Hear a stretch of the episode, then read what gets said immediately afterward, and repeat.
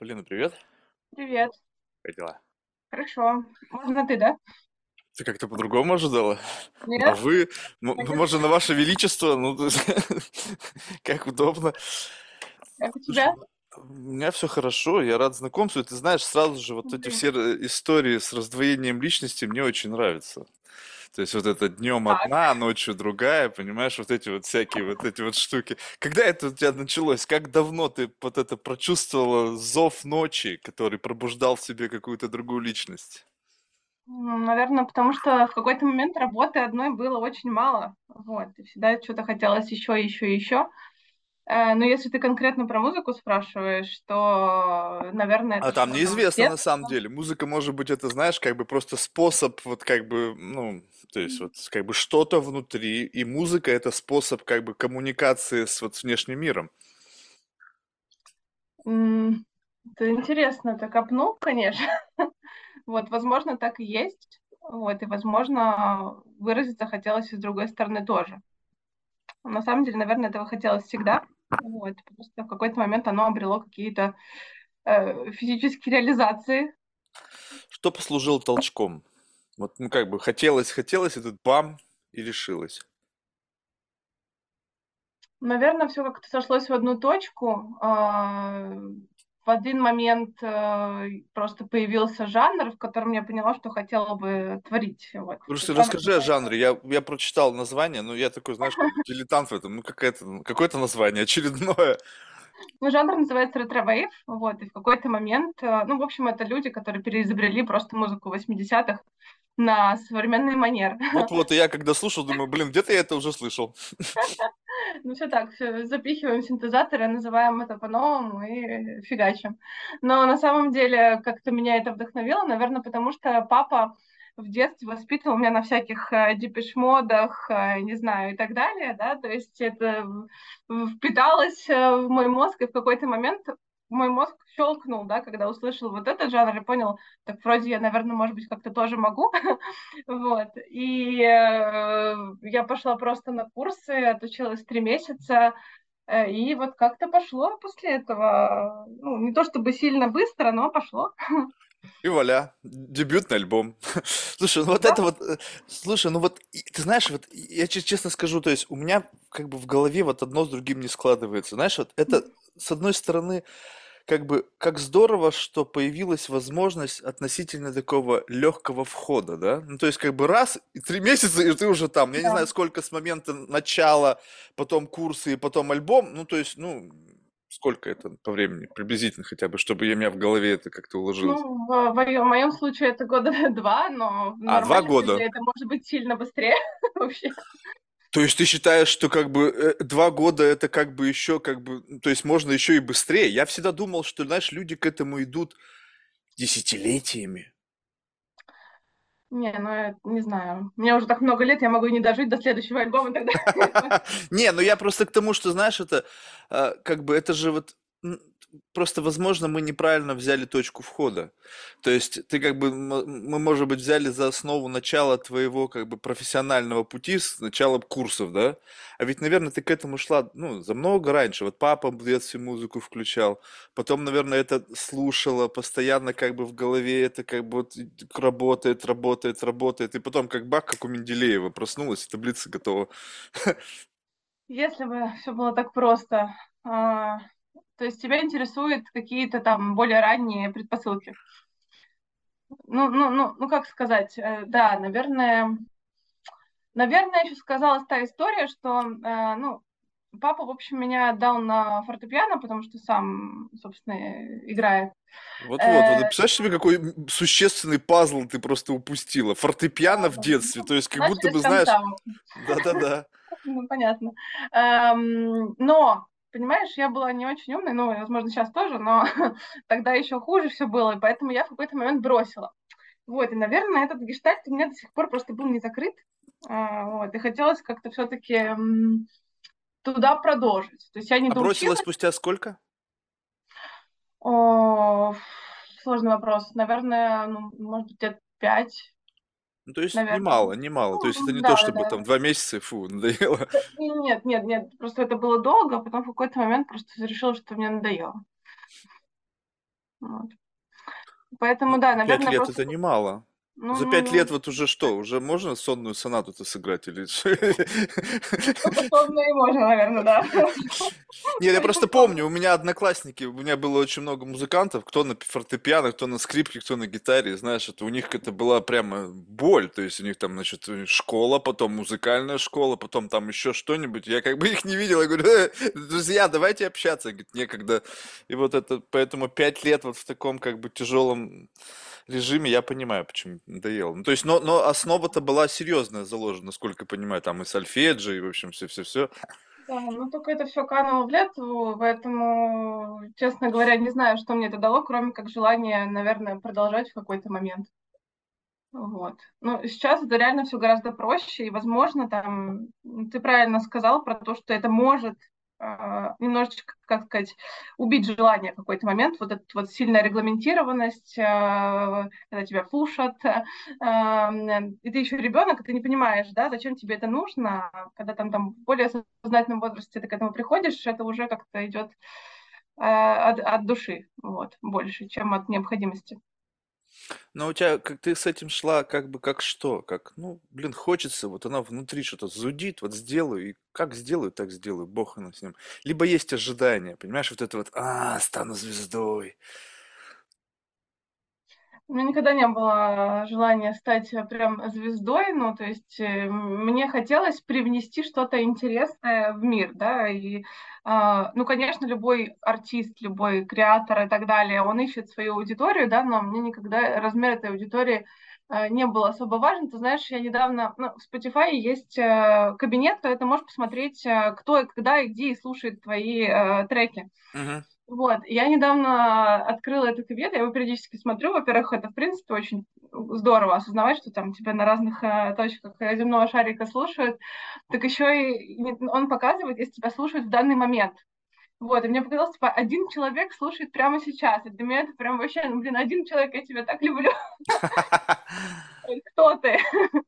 Вот, поэтому, да, э, хоть это один человек, хоть это миллион человек, но для меня сейчас, честно говоря, не важно, потому что хоть это будет один человек, это уже, это уже круто, это уже то, о чем невозможно было подумать раньше, да, то есть, э, что кто-то будет вообще слушать. Слушай, а вот, кстати, ну вот э, сам выбор жанра, я понимаю, что вот я тоже как бы вырос на музыке, я даже не знаю на каких, на самом деле, там было много всего, на самом деле, но музыка в доме играла всегда. Я помню, начиналось это все как бы с вечера пятницы, и это продолжалось до вечера воскресенья. Разная музыка, тогда это еще были винилы, это были кассеты, то есть это постоянно, там полностью было, блин, там ну, кого только не было. То есть музыка, ну, в основном, конечно, это была американская музыка, была французская музыка, Джо Дассена, представляешь, даже еще у меня там, и, и она до сих пор как-то даже вштыривает.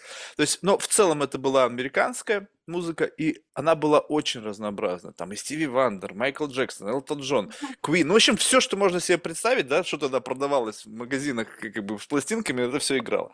Вот, и это как бы наложило такой как бы отпечаток, ну, это не то чтобы легло в основу формирования вкуса, а просто ты как бы теперь слушаешь, и тебе что-то нравится, либо что-то не нравится, без глубокого погружения вообще, что это, что я ем, да, то есть, как бы, как это блюдо называется, пофиг, вкусно, вкусно, ага, ем, невкусно, нахер, ну, то есть, невкусно, есть не буду. И у меня не ушло вот в эту сторону, знаешь, когда вот встречаешься какие-нибудь задроты там от музыки, ой, они там какие-то в стилях разбираются, они там прям альбомы, я говорю, да-да-да-да-да, я где-то это слышал. И вот когда вот это вот все легло в основу твоего творчества, то есть ты выбрала какой-то определенный там ретро-вейв, окей, это какая-то музыка 80-х, пересобранная благодаря технологиям. Супер. Но как в этом, где есть такой очень серьезный отпечаток вот какого-то наследия прошлого, вот эта вот ностальгия, лично моя, может быть, для тех, кому сейчас миллениалы, они никогда в жизни там не слышали, или кто там, зумеры, как их называют, хер его знает. В общем, которые никогда не слышали этого, для них это может быть что-то новенькое. А для меня-то вот здесь вот, мне кажется, ты выбрала нишу, где ты выбрала конкуренцию, ну, очень серьезную. Там само по себе прошлое. Ну, то есть вот, вот это ностальгическое прошлое, да, которое вообще не побить, да, то есть бабушкины помидоры. И хрен ты сейчас их побьешь, пойди попробуй, найди хоть один помидор, который бабушкины побьет, замаришься, да. Потом воспоминания детства, музыкальное, вот это все. И ты вот сюда идешь вот на такой как бы очень серьезный как бы плейграунд, где прямо монстры. И тебе нужно заявить о своей индивидуальности, где каждый сэмпл, каждый звук, он отсылает в то прошлое, где там сразу же всплывает один, второй, третий, десятый. И ты тут как бы, это я. Как бы, что-то я тебя там вообще не услышал. Ну, ты просто опять смотришь с точки зрения конкуренции, а я так не рассматриваю свое творчество. Я ни с кем не конкурирую, понимаешь? То есть я не, не конкурирую за внимание там, слушателя. Мне хотелось привнести какую-то идею, и то, как я это вижу, я же не могу себе приказать, в каком жанре я хочу творить, Не-не-не, но вот идею это привнести как вот, вот, вот задача, сама планка Мгм. по себе, и привнести идею. Это знаешь, когда, допустим, ты, мы сидим за столом, и там как бы на, на столе как бы куча идей, вот эти карточки с идеями. И ты такая, о, классная идея, бросаешь эту карточку, и ты что, дорогая? Ну, ты посмотри, этих карточек с такими же идеями уже 50 штук. Ну, какая же это идея? Это плагиат. Ну, то есть, как бы, ну, понимаешь, но ты-то для себя, это вот, это моя идея, она же вот здесь вот у меня родилась. Я с этим согласен. Это нормальное, как бы, желание человека что-то вбросить, и это то, что ты слезала откуда-то, еще что, это твое. Но когда другие люди не, ну, не из твоей головы смотрят на это, для них кажется, что как бы где-то мы это уже слышали. А, ты знаешь, э, я же еще такой очень концептуальный человек, я люблю заморачиваться по этому поводу. Давай, давай, Вот, мне это э, во, интересно. во, во всем. У меня же концепция есть, да, и на самом деле ретро-вейв как, как жанр, это тоже как концепция, да, сме- смешение прошлого и будущего. И вообще у меня просто альбом про то, что, э, ну, как бы я представила какой-то time traveling. То есть, например, у меня есть треки, у меня есть там трек, э, например, про убийство Кеннеди на минуточку. Я просто Да-да-да. В Даллас и ну, посмотрела на этот крестик на, на асфальте, да, и как-то вдохновилась, в общем, там, э, понаставляла каких-то звуков выстрелов. Просто это про то, современное там пересмотр того, что было там в прошлом, да, и М, через жанр. Не знаю, например, мне очень нравится, извини, что немножечко в сторону, но мне очень, например, нравится, что делает Тарантино, с историей, да, то есть когда он переписывает историю, он смотрит в прошлое, и ты не ждешь того, что случится, да, там. Эм, и у меня как бы к музыке может быть, ну, не совсем такой подход, но какая-то попытка пере, переосмыслить прошлое через настоящее, через какую-то призму вот современности. Э, вот. И, наверное, в этом была моя, если уж ты говоришь про вкидывание карточек э, с идеями на стол, то в этом была моя карточка, мой козыречек. Вот, Супер. Не, но вот этого я не... Видишь, вот как важно, что ты мне это сказал. То есть получается так, что те люди, которые в моей голове живут, те исполнители из того времени, это их интерпретация настоящего. А ты, используя как бы прошлое, интерпретируешь это через настоящее, и получается, что как бы это то же самое, что мы сейчас вернемся куда-нибудь и посмотрим, и наверняка все будет ощущаться по-другому. То есть вот это вот какие-то сентименты детские уже сказать, что, серьезно, меня раньше это вштыривало. И как бы заставить вот себя по-новому как-то свежо на это взглянуть, ну да, это прикольно. Ну, видишь, это, это такой дисклаймер надо сделать. То есть такое ощущение, что если есть какая-то концепция, мне кажется, вот ее нужно как-то доносить до слушателя. То есть вот вы сейчас услышите. Потому что хрен его знает. Вот если бы ты мне сейчас не сказал, я бы понятия не имел, что в твоей голове творится. Я прочитал, конечно, в Твиттере, что ты заморочена на путешествиях во времени и истории. Я думаю, вау, вот это еще интересный поворот. Думаю, что, что это означает? А это, кажется, вот что. То есть тебе нравится смотреть на прошлое глазами из будущего. Да, да, наверное, если вкратце, то так. Ну, это здорово. И как бы это то, что тебя вот как бы наполняет. То есть вот как бы это, это та вот часть, ка- частичка необходимая как бы для sustainability тебя как личности. То есть вот есть какая-то там... Либо ты уже наоборот сейчас начинаешь вот inline, в- и как бы вот, ну, как это сказать, наклоняться вот в ту больше сторону, в более творческую, и уходить от того днев- дневной Полины, которая, в общем-то, наверное, раньше доминировала. Нет, знаешь, э, эти две Полины друг, без- друг без друга точно не могут. Вот, они иногда перетягивают одеяло в свои стороны, но все равно потом возвращают. Так что это одно без другого. Я бы, наверное, не смогла заниматься ни тем, ни другим отдельно.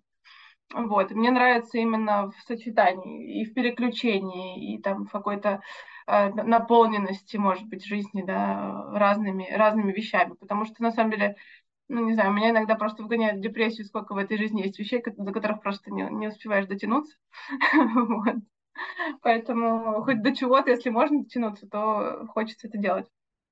Слушай, ну вот э, можно ли тогда сказать, что вот в основе, я не знаю, конечно, может, я сейчас выдумываю на ходу, но внутри каждого талантливого музыканта лежит какая-то невероятная боль, травма, в общем, что-то такое, что как бы вот именно благодаря музыке, то есть вот как раз-таки может быть выход-то наружу вот этого всего, то есть изначально я спросил, не зря, что вот э, смотришь, когда на каких-то известных исполнителей, которые остались, которые ушли, и их творчество, оно ложится на внутреннее совершенство, но они находят инструмент, через музыку, через творчество, как это внутреннее совершенство как бы конвертировать во что-то светлое и, как бы, может быть, дающее какое-то там возбуждение слушателям, зрителям. И за счет этого они как бы вот эту боль внутреннюю превращают в топливо.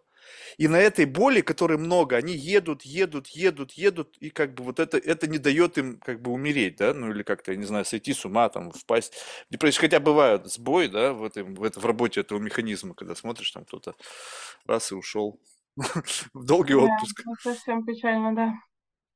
Ну, ты знаешь, я недавно, кстати, рефлексировала по этой теме, и что многие люди, когда пишут, я просто еще пытаюсь писать там э, песни со словами, вот, и когда э, ты пишешь слова, да, это совершенно какой-то другой слой уже получается вот этого всего дела.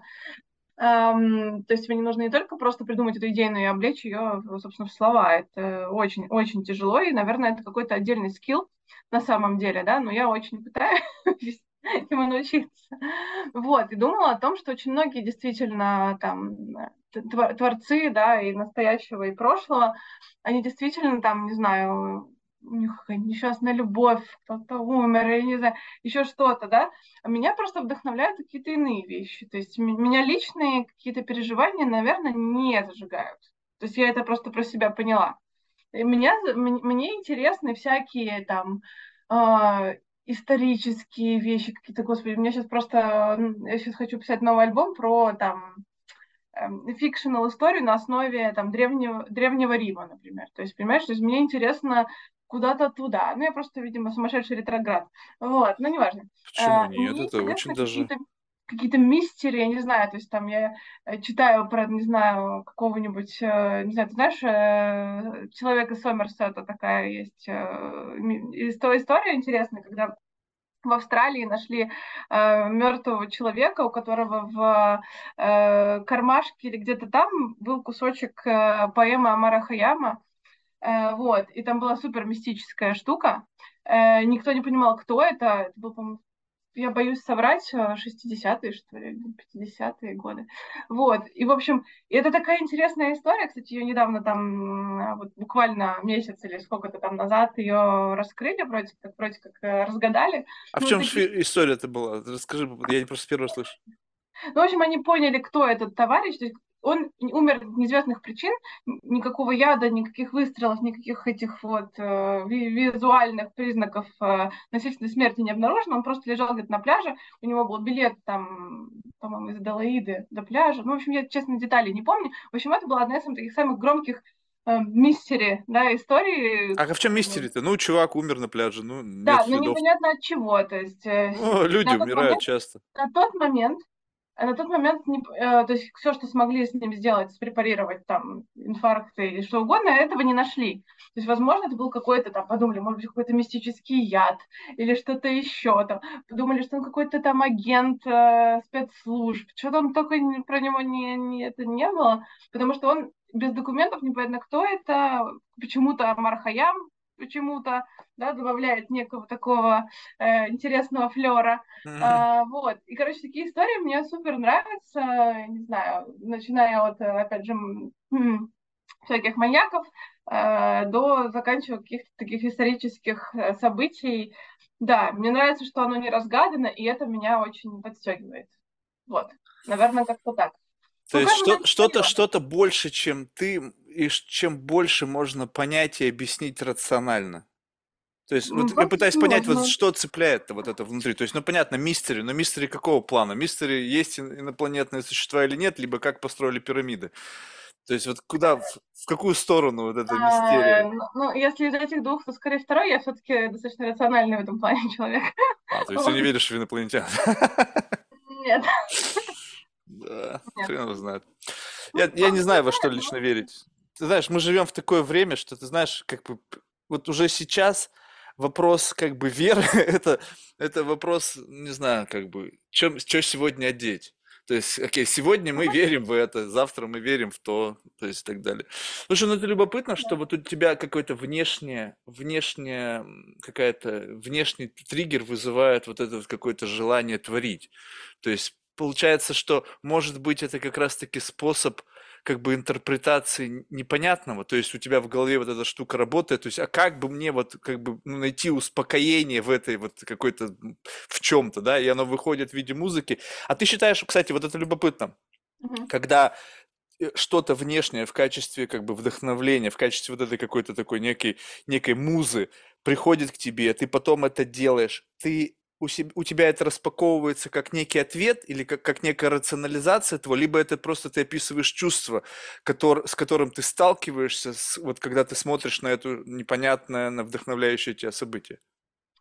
Ну вот, э, наверное, э, третье, э, просто я сейчас пытаюсь в этом вместе с тобой разобраться, когда ты, пока ты меня спрашиваешь, потому что я сама в себя пытаюсь покопаться по походу, А, потому что, да, например, вот этот вот трек про Кеннеди, я просто пыталась как-то запечатлеть с помощью музыки каких-то там знаешь, хуков, каких-то провалов и так, ну, тропов и так далее, да, вот эмоции от этого события, возможно, как я это, как, как я их вижу, как я их э, там эм, переживаю, например, да, то есть, может быть, какие-то эмоции, я, на самом деле, просто очень сильные эмоции испытала, когда побывала там, вот, потому что мне казалось, опиши, что что это.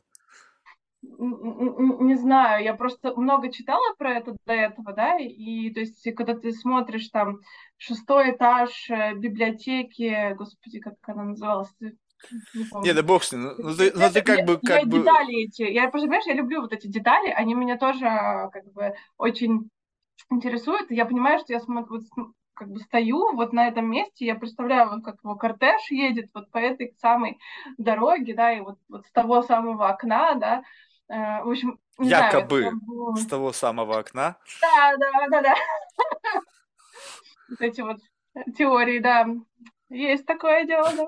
То есть, в принципе, тебе как бы вот, если в этого есть еще какая-то внутренняя какая-то конспирология и целая какая-то как бы такая поп-культура, выросшая на, не знаю, там, э, вопросах, каких-то там сплетнях, слухов, то есть это добавляет вот этого как бы интереса. Да, безусловно, безусловно. Ну, это же очень интересная история до сих пор. Ну, ты знаешь, вот это, это, кстати, тоже очень любопытно. А вот это интересно определенному типу людей. Ты вот не находишь? Что вот, Конечно, вот, вот просто безусловно. сделай даже вот такой банальный опрос. Вот тебя интересует, как вот в действительности Кеннеди убили? И вот я тебе говорю, 10 из 10 с вероятностью тебя посмотрят, скажут, Кеннеди, особенно если это в России. В Америке, в Америке, как бы, наверное, больше будет отклика, да, поскольку там эту тему, там много кто на этом уже как бы капитализировался, там Алекс Джонс, да, там люди книги О, пишут, да.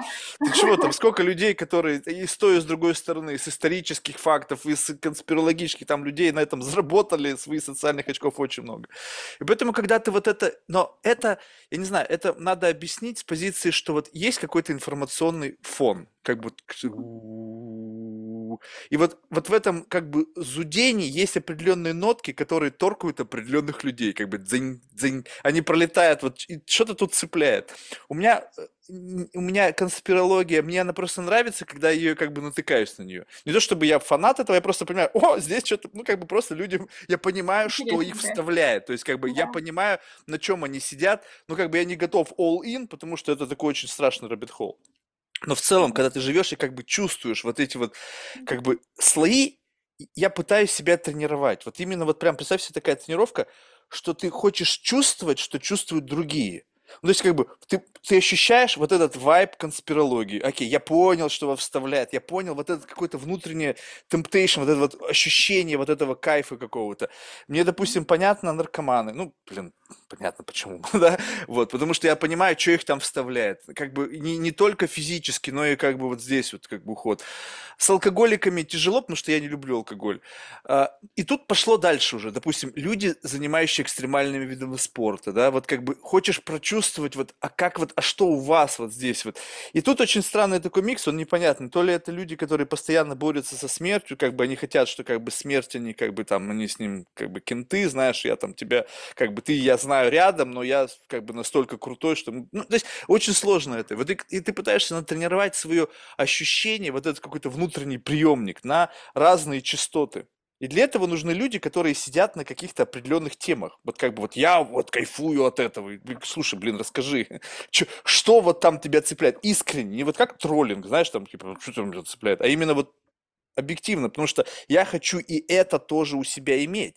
Потому что когда ты разговариваешь с людьми, ведь очень важно, наверное, часто такое бывает, вот, можешь себе представить какую-нибудь самую неинтересную тему для разговора, и человек просто в, в диком восторге от этого. И ты на это смотришь и вообще не понимаешь, думаешь, блядь, да как так-то? Ну, какого хера? Ну, вообще ничего нету там. А он говорит, нет, я всю жизнь на этом сижу. Даже как это важно, вот понимать вот это вот, как бы просто попытаться дотронуться вот до этого состояния. Да, я лично в этот момент очень кайфую. Правда, людей таких мало на самом деле. Ну, попадается мне. Так-то много, наверное.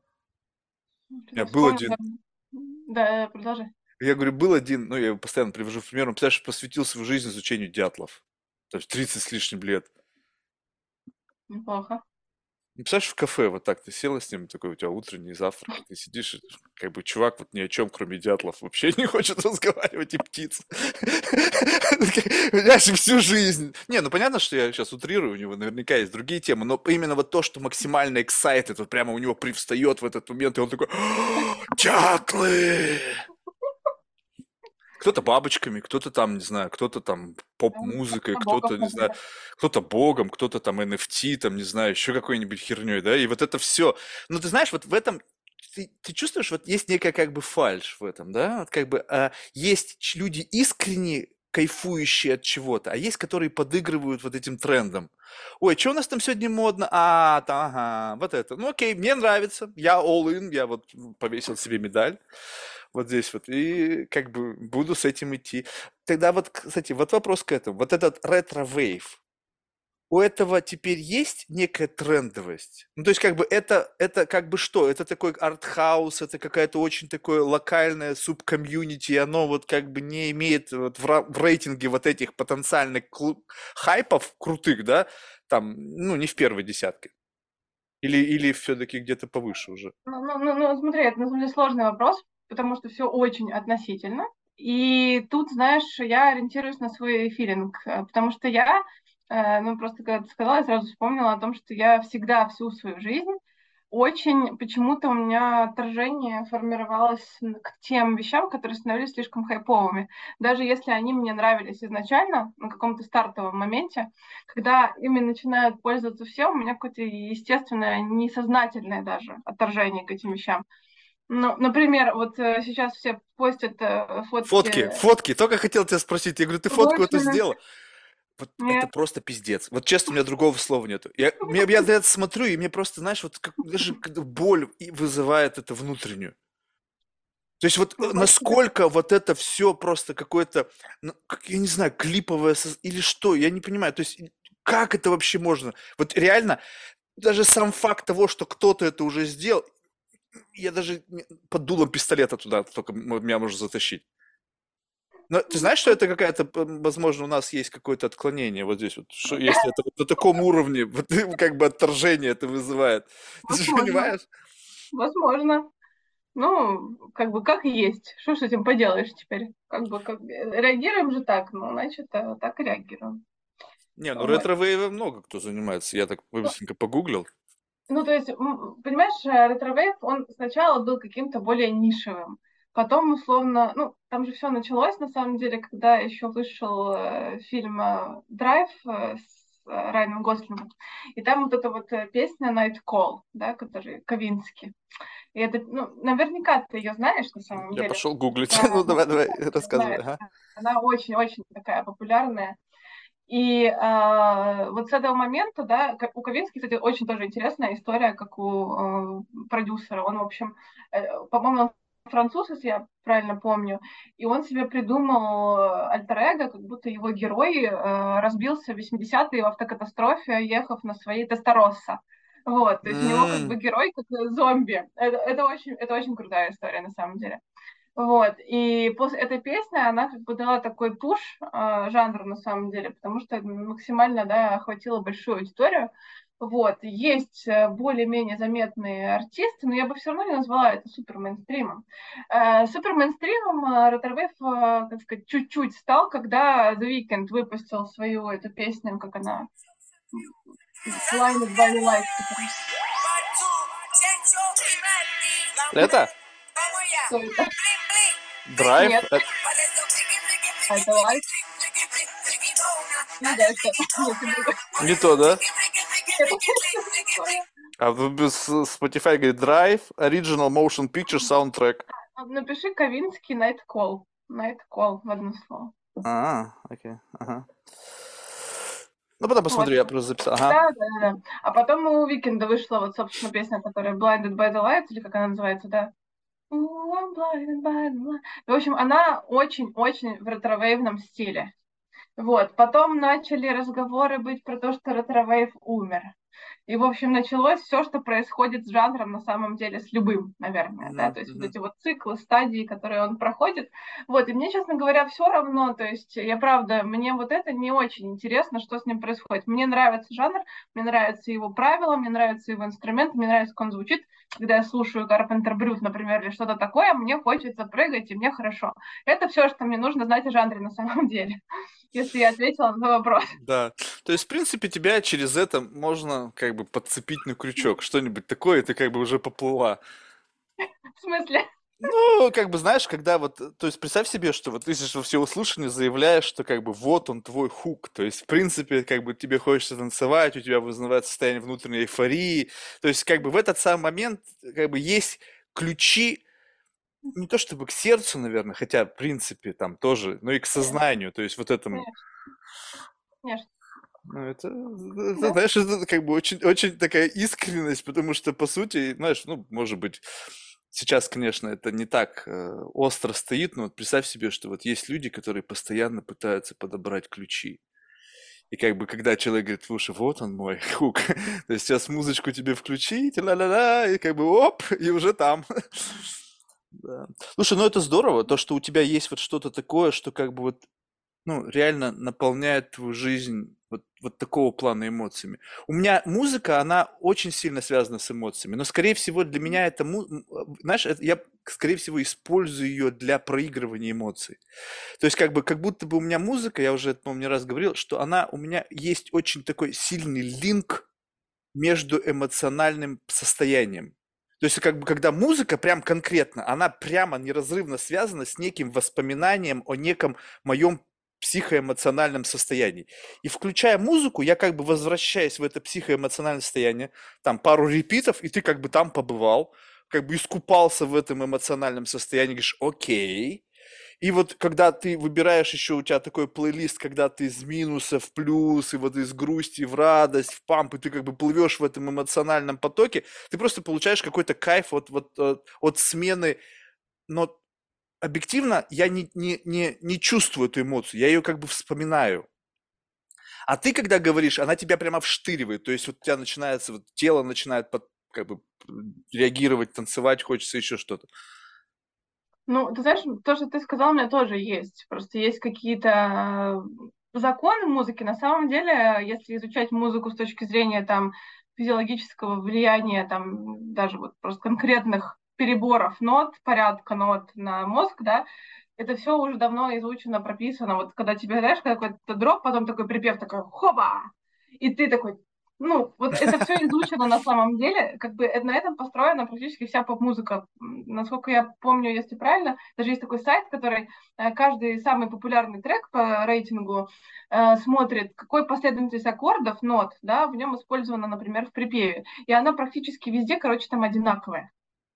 В общем, все это просто, это как бы тоже алгоритмы, это тоже какие-то научные э, штуки, и это все можно можно убрать из этого душу, да, и получится какой-то сухой остаток э, из Вот-вот-вот.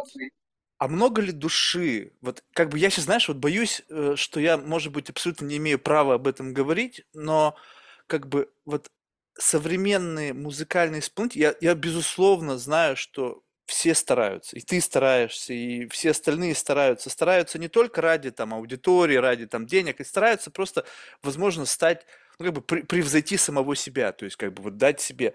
Но вот именно души, вот когда ты слышишь Эми Уайнхаус, да, вот я не знаю, она как будто бы поет не голосовыми связками, а я не знаю, чем-то, что находит, и как бы там и все это есть, и, и- и разбитая любовь, и наркота, и, в общем, там какие-то понятные там у- уматы, и все это, и там это чувствуется, и какой-то, и ты, видимо, близкий по, ну, как бы вот как бы recognition вот этих вот эмоций, поскольку ты коллекционер этих эмоций, ты это чувствуешь.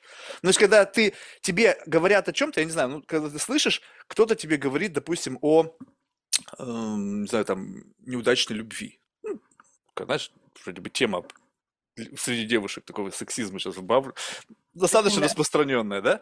Вот, но если ты на себе это не испытывала ни разу, то разговоры об этом тебе покажутся, ну, что ты сопли развела?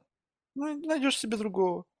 А если у тебя это было, либо ты как бы в состоянии прочувствовать, то есть, возможно, как бы два пути. Что-то было свое и очень больно, и как бы и вот этот шрам остался, и как бы такое некое напоминание. Либо ты, у тебя классная эмпатия, ты как бы смотришь на человека в этом состоянии, и как бы ты выпиваешь его до дна, и как бы потом у тебя появляется некая запись об этом состоянии. Так вот, когда ты слушаешь музыку, у тебя как будто бы, ну, в зависимости от ситуации, неважно, то есть либо ты сама проживала, либо ты как-то впитала это в себя, ты чувствуешь, есть там это или нету. И вот я очень часто слушаю разную музыку. Почему? Потому что мне, ну, не хочется же постоянно одно и то же слушать. Ты как бы включаешь какой-нибудь чарт там, и раз что-то понравилось, о, прикольно, радио, уходишь в это радио, и потом в этом уже выборке что-то там ищешь. И очень много современного появляется, вот нового, вчера там, о, новый релиз, там, ну, ну.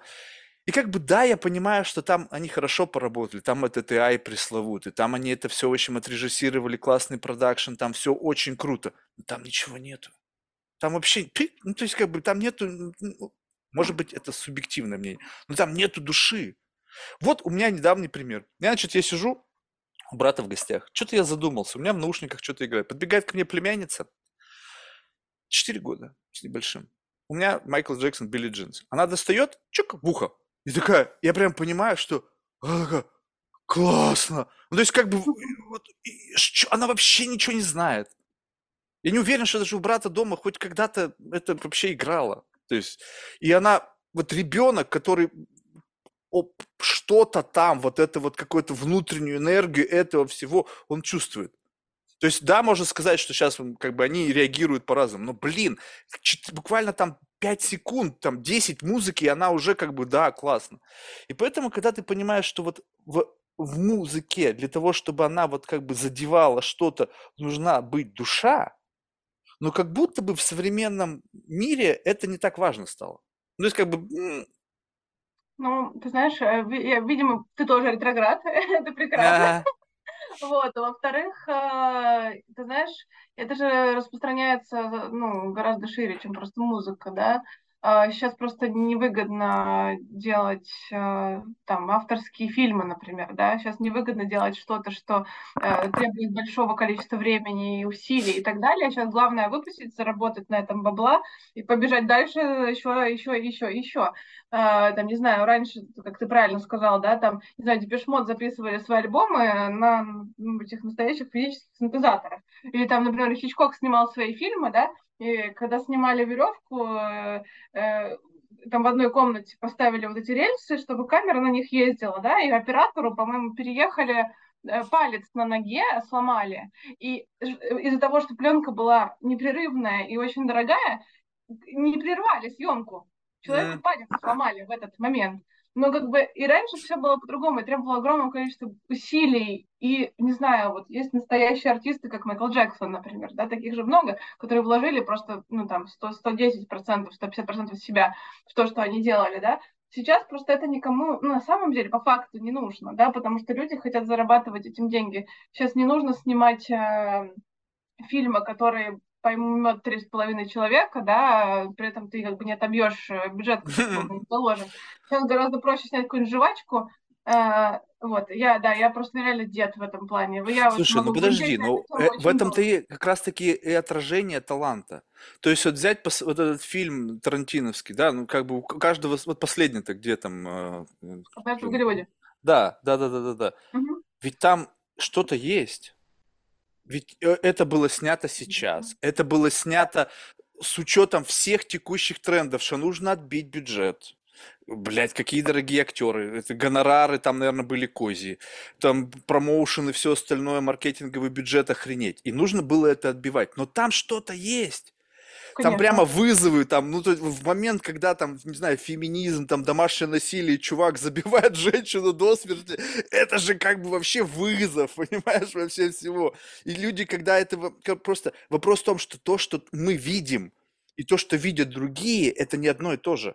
То есть я всегда как бы думаю о многослойности. Вот ты, наверное, как человек, не наверное, а точно как человек, который занимается музыкой, ты понимаешь понятие многослойности когда бим-бим-бим-бим, потом что-то бум-бум. Ты как бы э, мы живем вот в этой многослойности. То есть вот наша жизнь это как бы слой на слой на слой наложенный всего.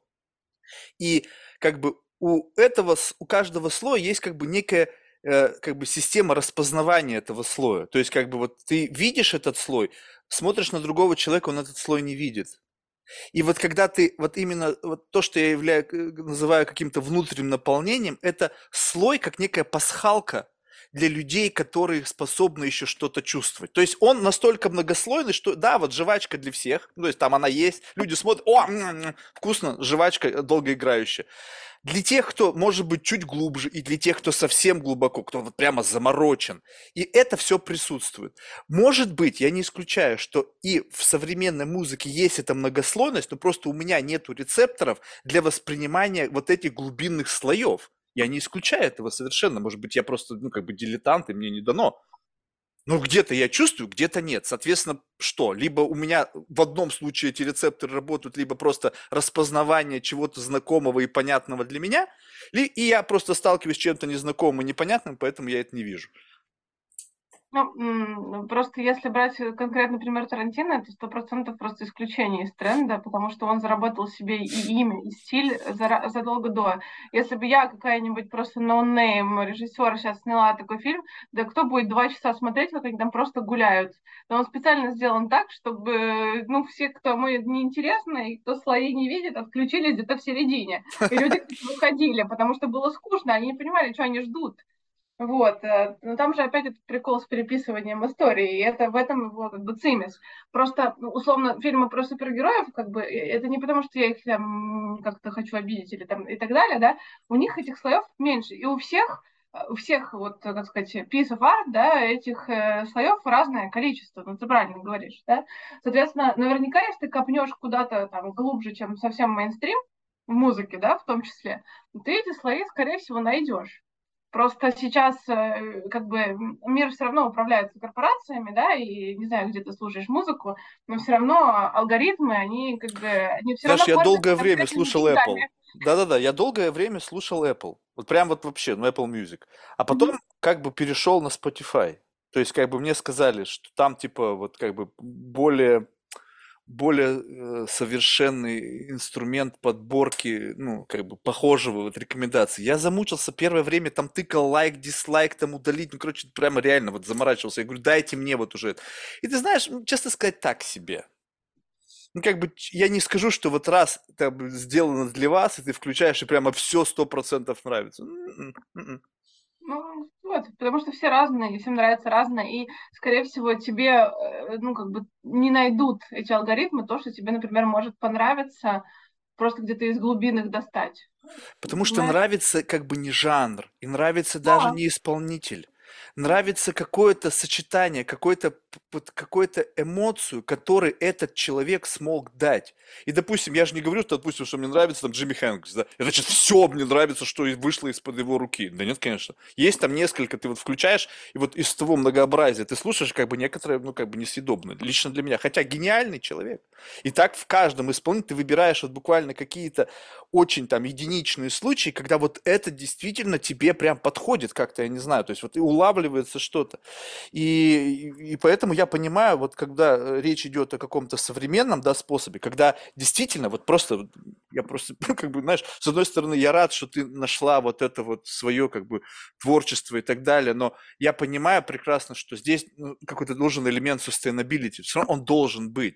Ну, то есть, когда ты как бы делаешь что-то, и возврат какой-то должен из этого быть, там, не знаю, благодарные поклонники, не знаю, там какая-то монетизация этого всего. Потому что если это будет все вот так длиться годами, и это будет просто реализация твоего творческого потенциала без какого-либо возврата, ну, Ну, сколько это проживет? не нужен. Возврат денежный, ну, как бы, ты- не знаю, ты в курсе или нет, сколько платит Spotify, например, за прослушивание, там, 0,0, что-то там доллар.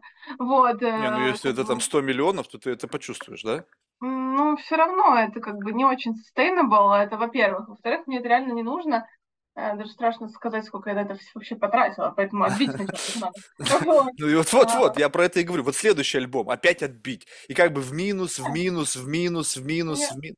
Ну, как бы для этого у меня есть вторая Полина, которая зарабатывает деньги, понимаешь? То есть рабыня. Некая, некая такая Полина рабыня, которая оплачивает все удовольствие вот этой творческой Полины. И тут два, вот одна. Ты какой-то момент представляешь себе ночь, ну там какой-нибудь после вечеринки, и ты такая еще вот в чувствительном этом эмоциональном состоянии одна вот та, которая завтра на работу говорит, слушай, ты что, не охуела ли?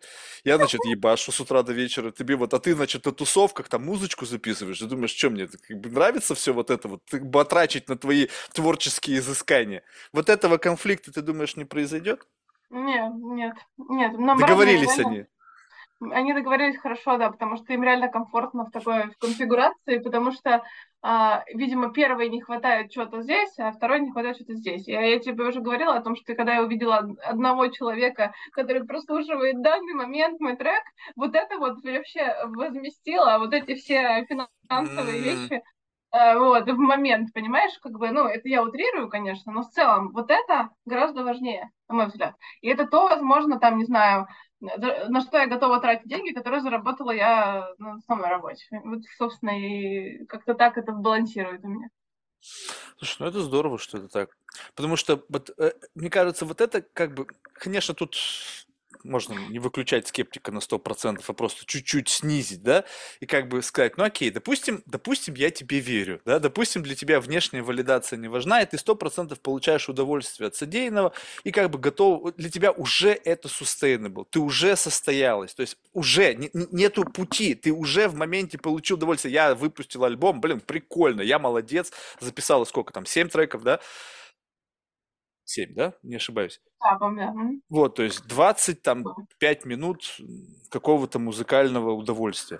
Вот, и поэтому э, как бы это, это становится как бы той самой жизнью, которая, ну, ты, ты ее прожила, и окей, и ну, движемся дальше. Просто в, тот, в том мире, в котором мы сейчас живем, э, всегда как будто бы есть кто-то, кто начинает мерить тебя не по этому состоянию, вот твоему какому-то душевному, там, внутреннему эмоциональному гомеостазу, о, а что у тебя так мало прослушиваний? Типа, а где твой фанбейс, а где там что? И вроде бы как бы они, прямо вот реально, мне, да, мне ассистентка моя София, она пересылает эм, ответы людей, которые как бы не хотят идти ко мне на подкаст только потому, что у него там два слушателя. То есть, и как бы логика их рассуждения такова, что если никто не слушает, значит это говно. Как бы в этом есть определенная логика. Ну, то есть, как бы я не отрицаю этого. Но вот не боишься ли ты, что тебя будут люди, не понимающие глубину твоего э, вот, душевного изыскания? А ведь как так? Мне кажется, что вот э, восприятие людей, я могу сейчас ошибаться, то есть можешь меня поправить, таким образом, что они смотрят на людей, которые рвутся к своей цели. И вот это такой ханжерский немножечко взгляд, они говорят, это никто, который хочет стать кем-то. И переход от никто в кем-то, у них он не в внутреннем твоем, как бы как ты мастеришь свои там скиллы, там свои, как ты, как ты получаешь удовольствие. Они, у них есть банальная а, интерпретация успеха. Раньше это был Forbes лист, да, сейчас как бы, хотя он тоже сейчас есть, но уже как будто бы что-то там не катит, да. Теперь это фейм. Сколько у тебя вот этой паства твоя, насколько она большая, где, как, какого твое влияние, твое вот с точки зрения удержания внимания. И они начинают всех людей мерить по этим критериям. То есть такой как бы единая линеечка для измерения всего.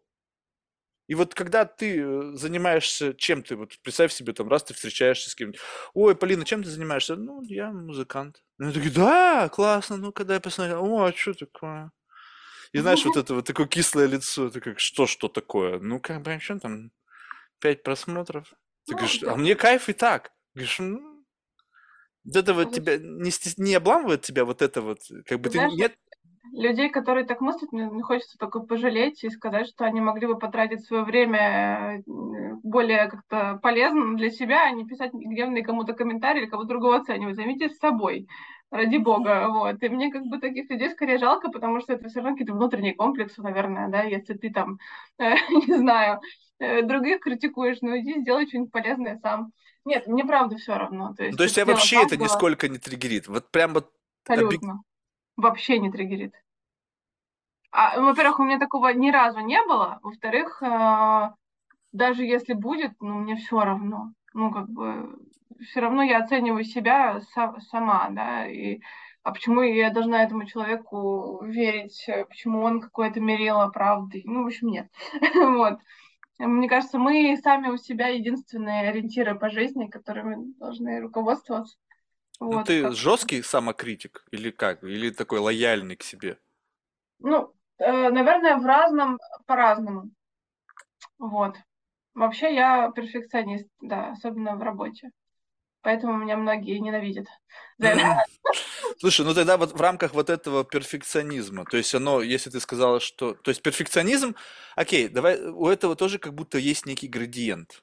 Ну, то есть, как бы есть вот прямо когда критическая стадия, когда люди уже на уровне как бы психического расстройства. То есть, вот у них настолько вот они прямо вот как бы им нужно, чтобы это было идеально. И те, которые как бы они аккуратны, но вот без дикого какого-то фанатизма. То есть, это тоже все перфекционизм, потому что есть неряхи. Очевидно, да, такие, как бы, вообще все пофиг.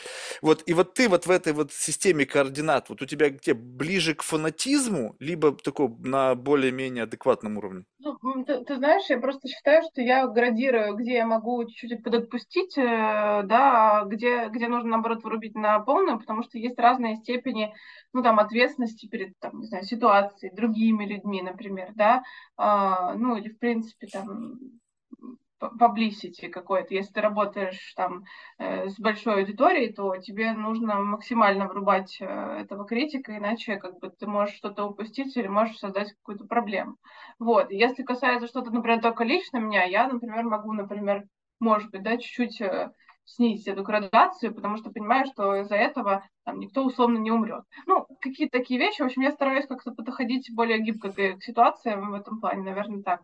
То есть это adjustable, не то чтобы у тебя заклинило где-то в ну, одном ну, диапазоне. Да, да, да, да. Я думаю, что да. Ну, видишь, это опять уже тебе такой с позитивной точки зрения говорит, что ты как бы в как, ну, я не знаю, во всех, не во всех, но вот в данном конкретном случае являешься хозяйкой у себя в голове. То есть не то, что ты заложница одного mindset а, когда вот ты знаешь, вот так и никак иначе. Вот там есть люди там, с, не знаю, там компульсивно там расстройством, да, то есть вот они вот они вот они, они заложники же этого, они не могут ничего с этим сделать. Вот пока они там 20 раз там не откроют, не закроют или что там у них какие только каких только приколов нету, да, нас, ну, блин, понятно, да. что это приколы для меня, а для них это большая проблема, но тем не менее.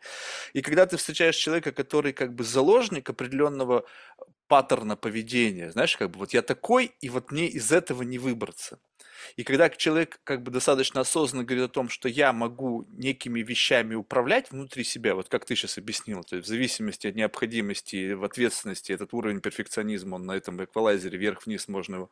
А есть что-то, где ты как бы вот пока не в состоянии так вот подвигать настройки? Ну, ты знаешь, это, наверное, очень сложно изнутри понять, да, скорее всего, это хорошо со стороны видно, возможно, да, но я очень стараюсь в последнее время, ну, качать какую-то, наверное, большую эмпатию, условно, если я, ну, в общем, я э, там могу смотреть на какие-то, не знаю, условно, человек написал какой-то текст, да, мне нужно его почитать, и я понимаю, как бы я там сейчас по почувствовала, если бы мне вот этот комментарий к этому тексту оставили. Я думаю, там, давай я не буду сейчас оставлять какой-то там комментарий, что у тебя тут э, грамматическая ошибка, ты, наверное, сам ее потом вычитаешь, э, чтобы тебе не было там, условно, обидно, что я прикапываюсь к мелочам. Ну, какие-то такие вещи. Я раньше, возможно, это было с моей, с моей стороны хуже, потому что я люблю, когда все вот, вот в таких вещах прям, ну, прям красиво. А, но, опять же, красиво у всех по-разному, и я чем старше становлюсь, тем больше хотела бы все-таки себя возвращать к тому, что у разных людей разное восприятие, разные как раз-таки понимание прекрасного и, там, не знаю, и, и давать фидбэк очень аккуратно. Вот, наверное, как-то к этому хотелось бы стремиться. То есть какая-то некое бережное отношение появилось какое-то. Да, да, я стала больше думать о том, как человек отреагирует э, на то, что я ему советую или говорю. А может ли, можно ли сказать, что эта трансформация появилась в тот момент, когда ты тоже стала уязвимой? Ну, то есть, да, ты это понял, что у тебя там какое-то там лингвистическое образование, понятно, что ты такая капуша, там все ошибки увидишь сразу же, и как бы это твоя условная такая суперсила, которая у тебя вот а, объективно появилась в рамках обучения по специальности. У кого-то нет, я очень плохо у меня с русским языком. Ну, то есть у меня тройка всегда была, то есть я пишу с ошибками до сих пор, благо появились всякие проверки. И такой, и как бы когда я вижу, что человек, ну, причем это достаточно часто встречается, да, когда ты там, особенно вроде бы ты об одном, а тебе говорят, слушайте, вот у вас тут ошибка. Я говорю, ну окей, ну красавчики, что, заметили, да, ну здорово. То есть я понимаю прекрасно, что это невежественно. То есть я не то чтобы, знаешь, как бы, ну и пофиг, что ошибку сделал. Не, я прекрасно понимаю, но когда ты сфокусирован не на форме, а на содержании, то как бы, как будто бы это, ну, это важно, спасибо, что сделали замечание, но, как бы, если честно, мне похуй. Вот, но вот тут вот у тебя вот эта вот бережность, потому что ты теперь сама в состоянии, когда кто-то, условно имеющий какой-нибудь дегри, как у тебя, может тебе указать на что-то, где ты действительно еще не дотягиваешь до того самого уровня перфекционизма, который у тебя есть в отношении, допустим, языка, там, управления языком, там, не знаю, еще что-то. Знаешь, наверное, нет. Ну, потому что скорее все же наоборот. Ну, то есть получается, что в какой-то момент, когда я еще была и маленькой зелененькой, да, совсем э, такие комментарии давали мне, вот. И, наверное, я просто там эм, в какой-то момент, может быть, начала вспоминать э, и ставить себя на место людей, которые сейчас там, где я была там несколько лет назад, да, может быть, mm. в этом плане. Но я, может быть, просто, я как-то, как ну, может быть, доросла чуть-чуть до этого. Опять же, это не в контексте того, что я такая хорошая, я просто, э, просто реально поняла, что это очень важно учитывать. Вот. Потому что я тоже была в такой ситуации когда-то. Вот как-то так, наверное. Слушай, ну вообще, вот это само желание вообще кого-то комментировать, ну нахер это все надо. Вот у меня даже, Нет, вот ну, у меня никогда желания вообще не читать комментарии, ни кого-то комментировать, ну просто не было. Ну то есть, ну какого хера? Ну что-то кто-то пишет, ну какая разница? Почему, почему тебя это триггерит? А, почему ну, тебя это заставляет вообще думать об этом?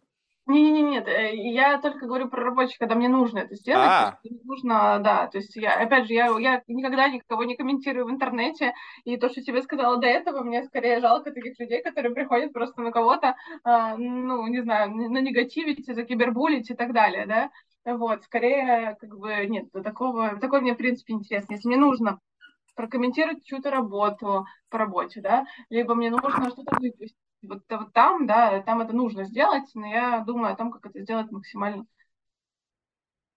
Последнее время думаю. Вот, наверное, надеюсь, что, ну, как сказать, я там в прошлом никого сильно не, не обижала, вот, но, в общем, хотелось бы думать об этом больше. То есть тебя беспокоит тот факт, что ты можешь кого-то в принципе обидеть. То есть, а почему? Ну, то есть это как бы что? Это какой-то, не знаю, мы как люди должны думать о том, чтобы никого не обидеть? Это как такой, как бы такой базовый mindset, который должен существовать внутри каждого?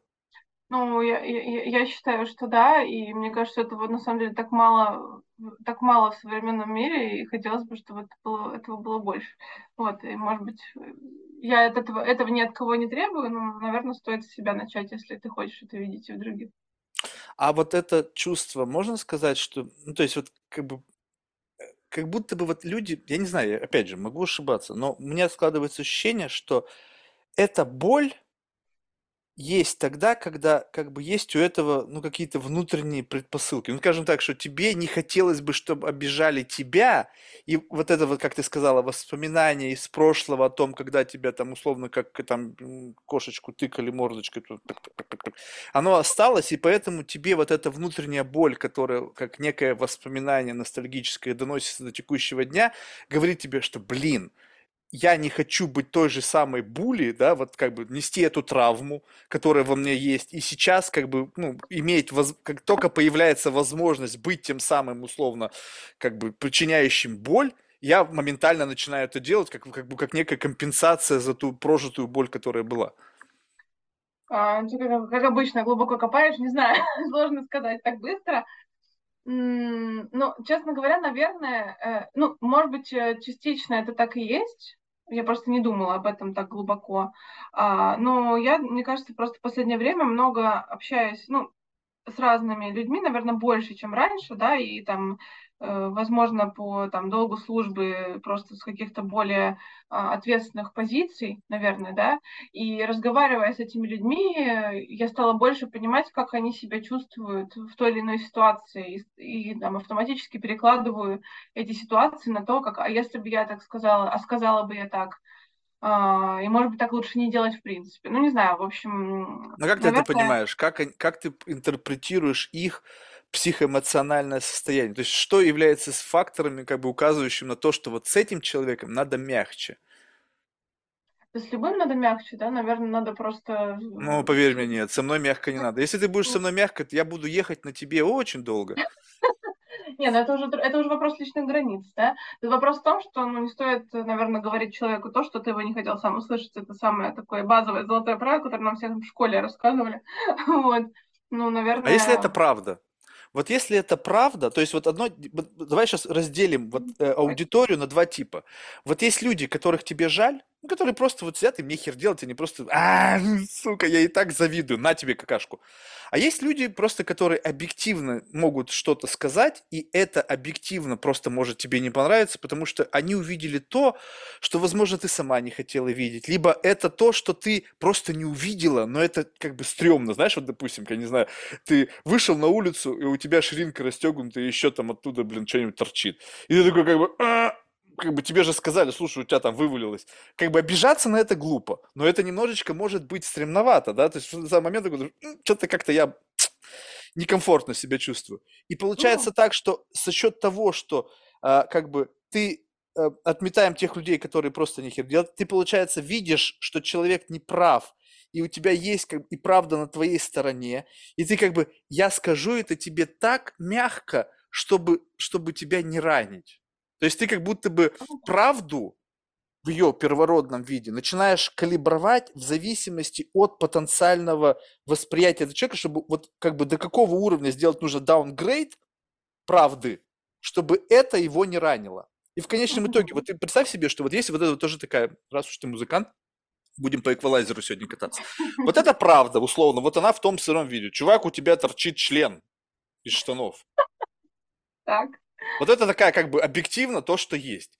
это И ты начинаешь опускать там бам бам бам бам бам бам бам Опять же, ты должна представить, да, кому-то можно и прямо так сказать. Почему-то у тебя есть некий как бы уровень как бы восприятия, вот до какой степени нужно смягчить или понизить как бы градус, чтобы этого человека не задеть. И тут как будто бы какой-то матчинг начинается. Как ты вот это чувствуешь? Как прочувствовать, до какой степени нужно делать даунгрейд в зависимости от того, кто перед тобой находится? Наверное, зна- э, насколько ты знаешь этого человека. И, во-первых, всегда, мне кажется, нужно думать о последствиях и о цели этой коммуникации, да, то есть вот ты говоришь, человеку нужно сказать правду, да, ну, как бы, а нужно ли этому человеку узнать эту правду? Если нужно, тогда ты уже начинаешь калибровать, как ты ему это скажешь, да, и думать о том, как он на это реагирует, посмотреть на несколько шагов вперед. Но есть ситуации, когда человеку, возможно, не нужно знать эту правду. И ты думаешь, а почему ты хочешь ему это сказать? Потому что это как-то потешит, может быть, твое самолюбие, да, или что? Вот ты от этого лучше какие-то низменные свои Не, ну чувства. подожди, это Это правда. Ну вот голый король, вот не, кла- не, не, не, классический не про, пример. шир- не про ширинку, не про Ну ширинку. голый король, вот Все даже сказка есть. бывают. Есть сказка «Голый Так, король», да? Помнишь ее, да? Когда, типа, королю, типа, сшили одежду, и потом Да, только ребенок смотрит, король-то ведь голый. голый. Да. То есть что, получается, я должен смотреть на тебя, а ты мне говоришь, что ты, допустим, там не Полина, а, а там а, Иван. Я на тебя смотрю, и как бы ты мне говоришь, ну, привет, меня зовут Иван. Я говорю, так, подожди, какой Иван? Ну, то есть, получается, э, в силу того, что ты условно хочешь от меня услышать что-то, что условно тебя не ранит, я должен играть в эту игру только потому, что что? То, что, что как бы ты интерпретируешь мои слова как некую токсическую нападку, как некую мою нетолерантность, неэмпатичность, еще не что-то. То есть мы просто забываем о существовании некой объективной правды, которая есть.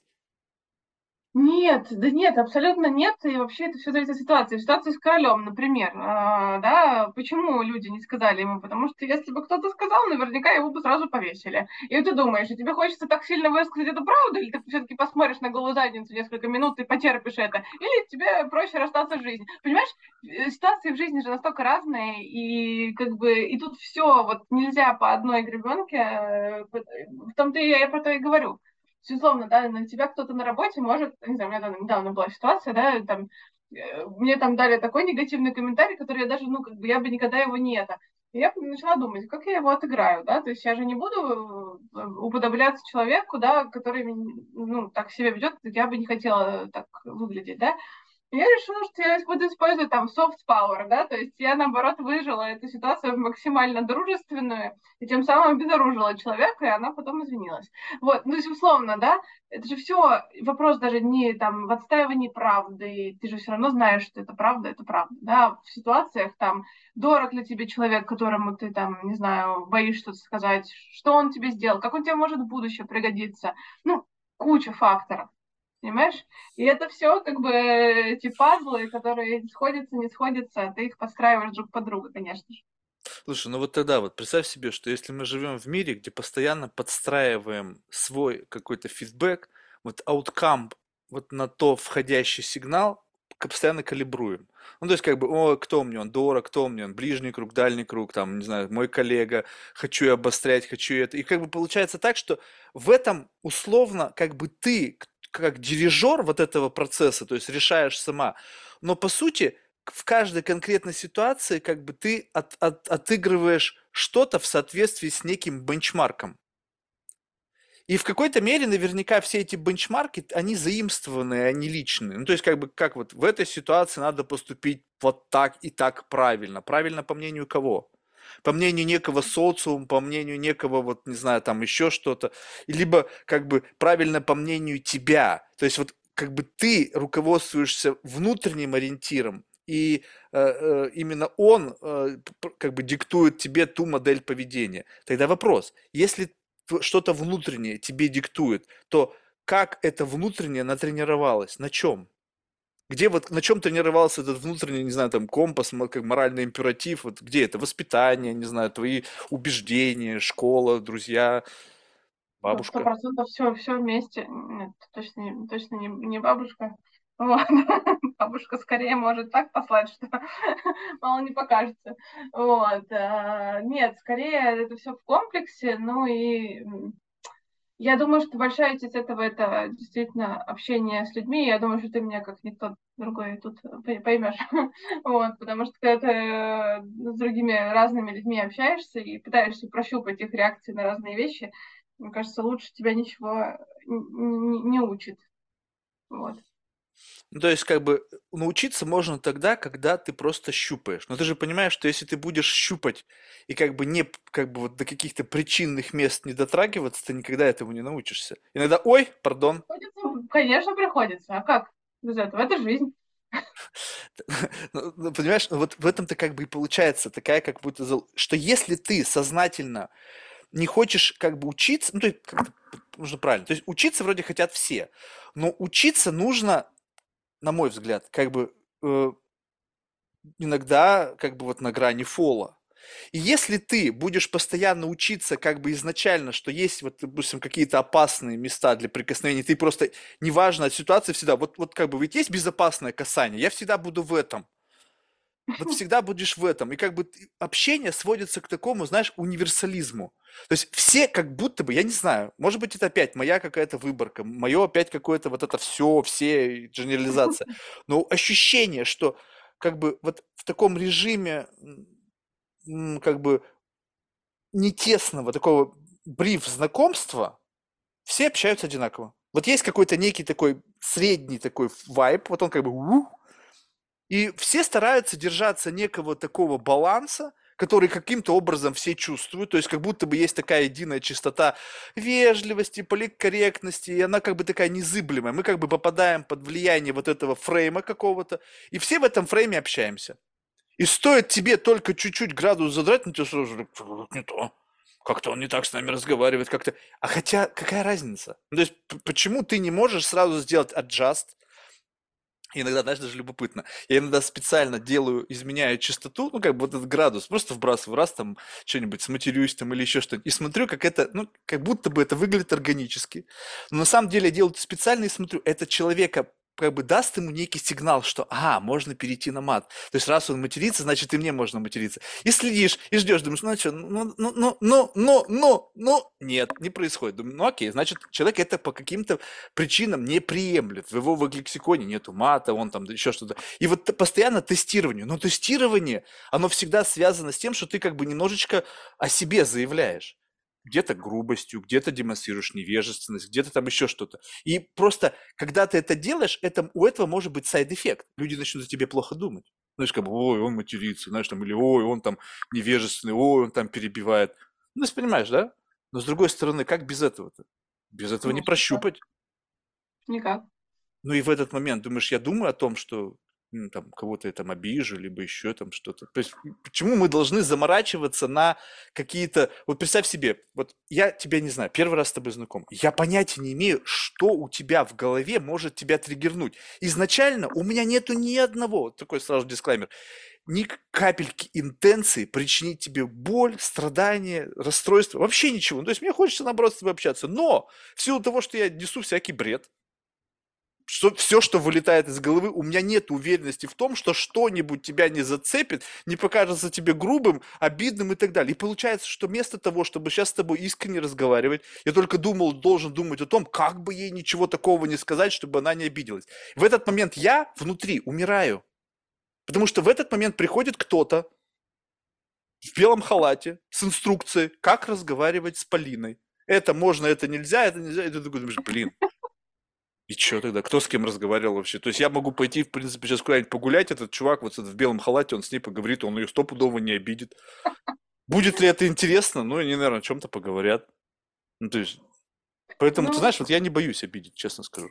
Не, не, ну ты знаешь, ты просто немножко не в ту сторону это генерализовал, потому что я имела в виду скорее просто про подход какой-то к разным людям, да, и, и, и все равно ориентир внутренние какие-то ну, идеалы на самом деле, да. То есть ты сам для себя, ну я вот просто приняла для себя, что я хочу вести себя так, чтобы там людей, которые мне дороги, стараться там не обижать, если я понимаю по своим внутренним ориентирам, что это могло бы их обидеть я, как знаешь, говорят, типа, я не червонец, чтобы всем нравится, и я не боюсь, что меня кто-то будет хейтить, или я кого-то обижу, ну, там, случайно или не случайно. Этого я не боюсь.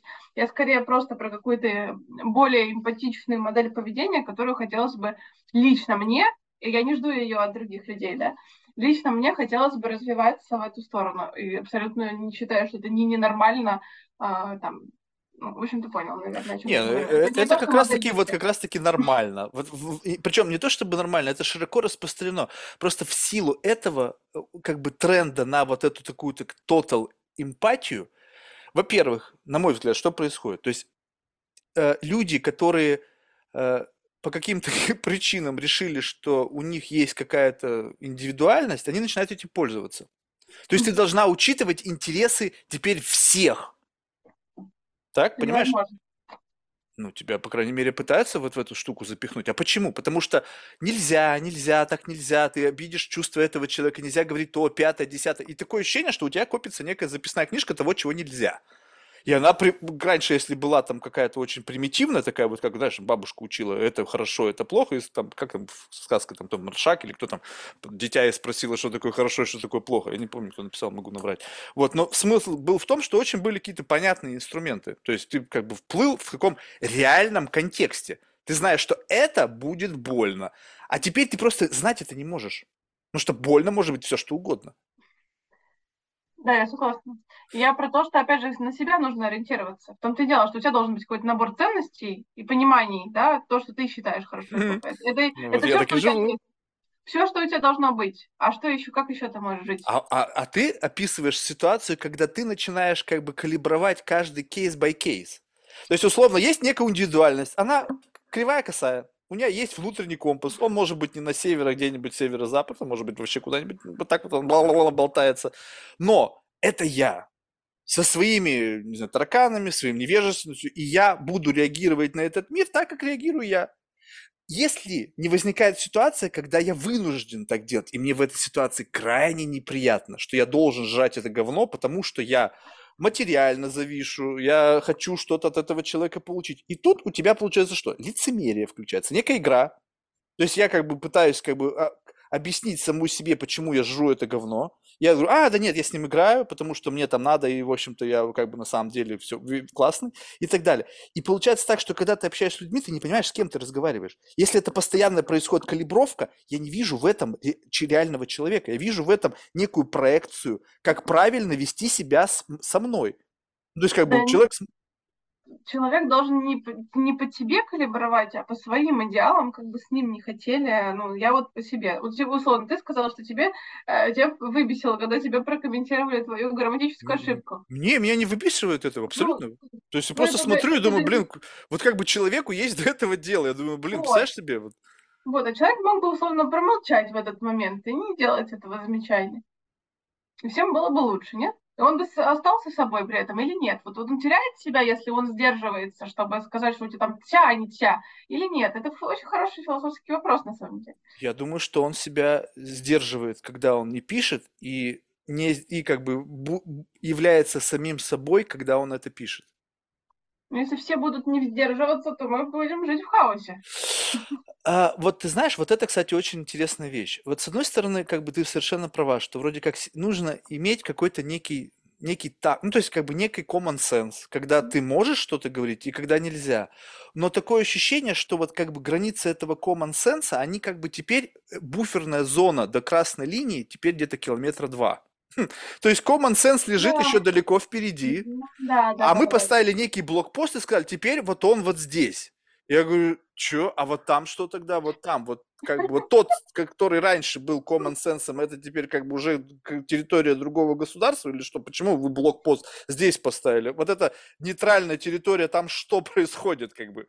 И да. знаешь, я, я с тобой согласен, что сдерживаться надо, и в какой-то момент лучше действительно просто промолчать и ничего. Но одно дело, когда человек сдерживает себя, то ты опять же не знаешь, что происходит в его голове.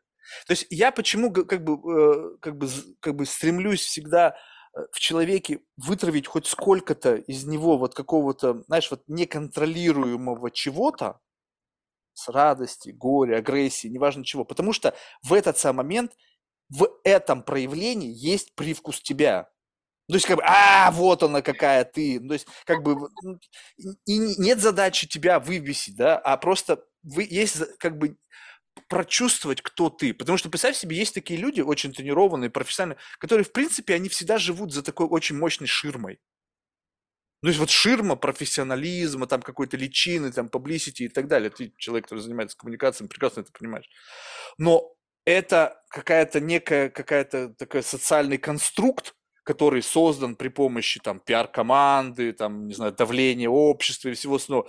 И ты как бы можешь всю жизнь знать этого человека, а кто он такой на самом деле, ты понятия не имеешь. И тебе вот это вот не парит тебя, то, что ты иногда можешь общаться с людьми, которые на самом деле абсолютно другие.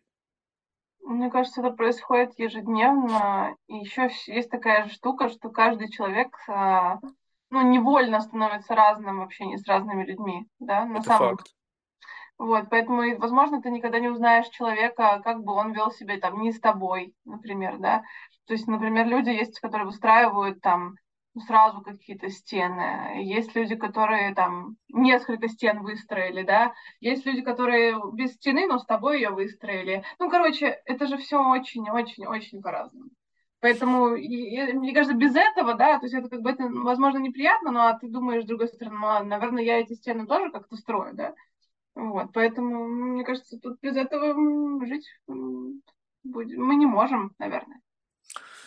Ну, то есть, в принципе, если вот сейчас отмотать назад вот эти 15 минут потраченные на эту тему, она тебя не особо парит. То есть, как бы ты особо глубоко в это не лезешь, не, не, вот, не, не заморачиваешься на вот эти тонкости э, коммуникации. Ты просто живешь как чувствуешь, ориентируясь на какой-то внутренний компас и, в общем-то, при, природу вот этих самых проявлений, почему тебе вдруг стало больно или почему ты хочешь послать нахер, ты особо не вникаешь.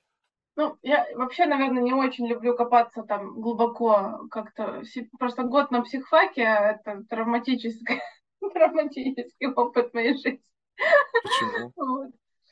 А, а, Не знаю, я просто мечтала быть психологом, поступала, я училась на психфаке МГУ год, вот, сразу после школы, и ушла туда, потому что мне показалось, что все, во что я верила и что считала интересным, мне просто там разрушили, вот. Что, Ну, например?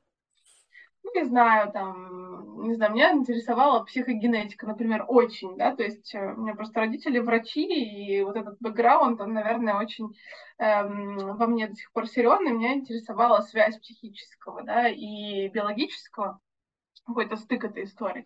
Вот. И там люди книжки про это пишут, когда ты приходишь на психфак, и тебе говорят, что, ну, на самом деле, мы, честно говоря, вообще до сих пор не знаем, поэтому, в принципе, можно и так, и так считать.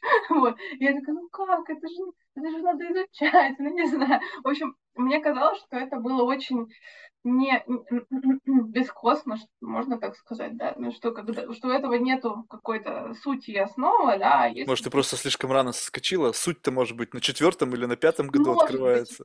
может быть, я об этом никогда теперь не узнаю, да, то есть э, я, возможно, тогда была подвержена вот этому юношескому максимализму, вот это бросила, это бросила, вот, э, но, ну, такой опыт, знаешь, вот такой у меня путь, ну, такой у меня опыт, ну, что теперь поделать? Слушай, а Вот, как ты решаешь вот в этот очень любопытный момент? Вот когда ты что-то пробуешь, и когда ты решаешь, что является как бы достаточным основанием, чтобы сказать, не, не мое. Вот, вот как, как- как- какая, какой, какой триггер, что, что меняется в тебе, что ты говоришь, не, все, стоп.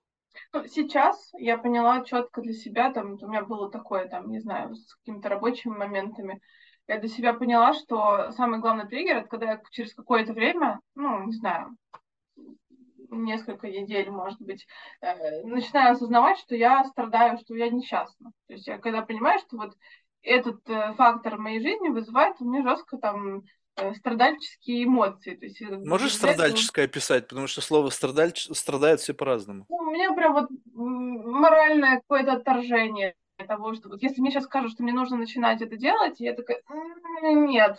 Вот, как бы, и, и это, ну, я, я просто считаю, что, да, как бы я наверное, нужно там каждый день все равно ценить у себя их там какое-то ограниченное количество в любом случае. Зачем я сейчас буду, ради чего я буду мучиться, вот, если это не мое.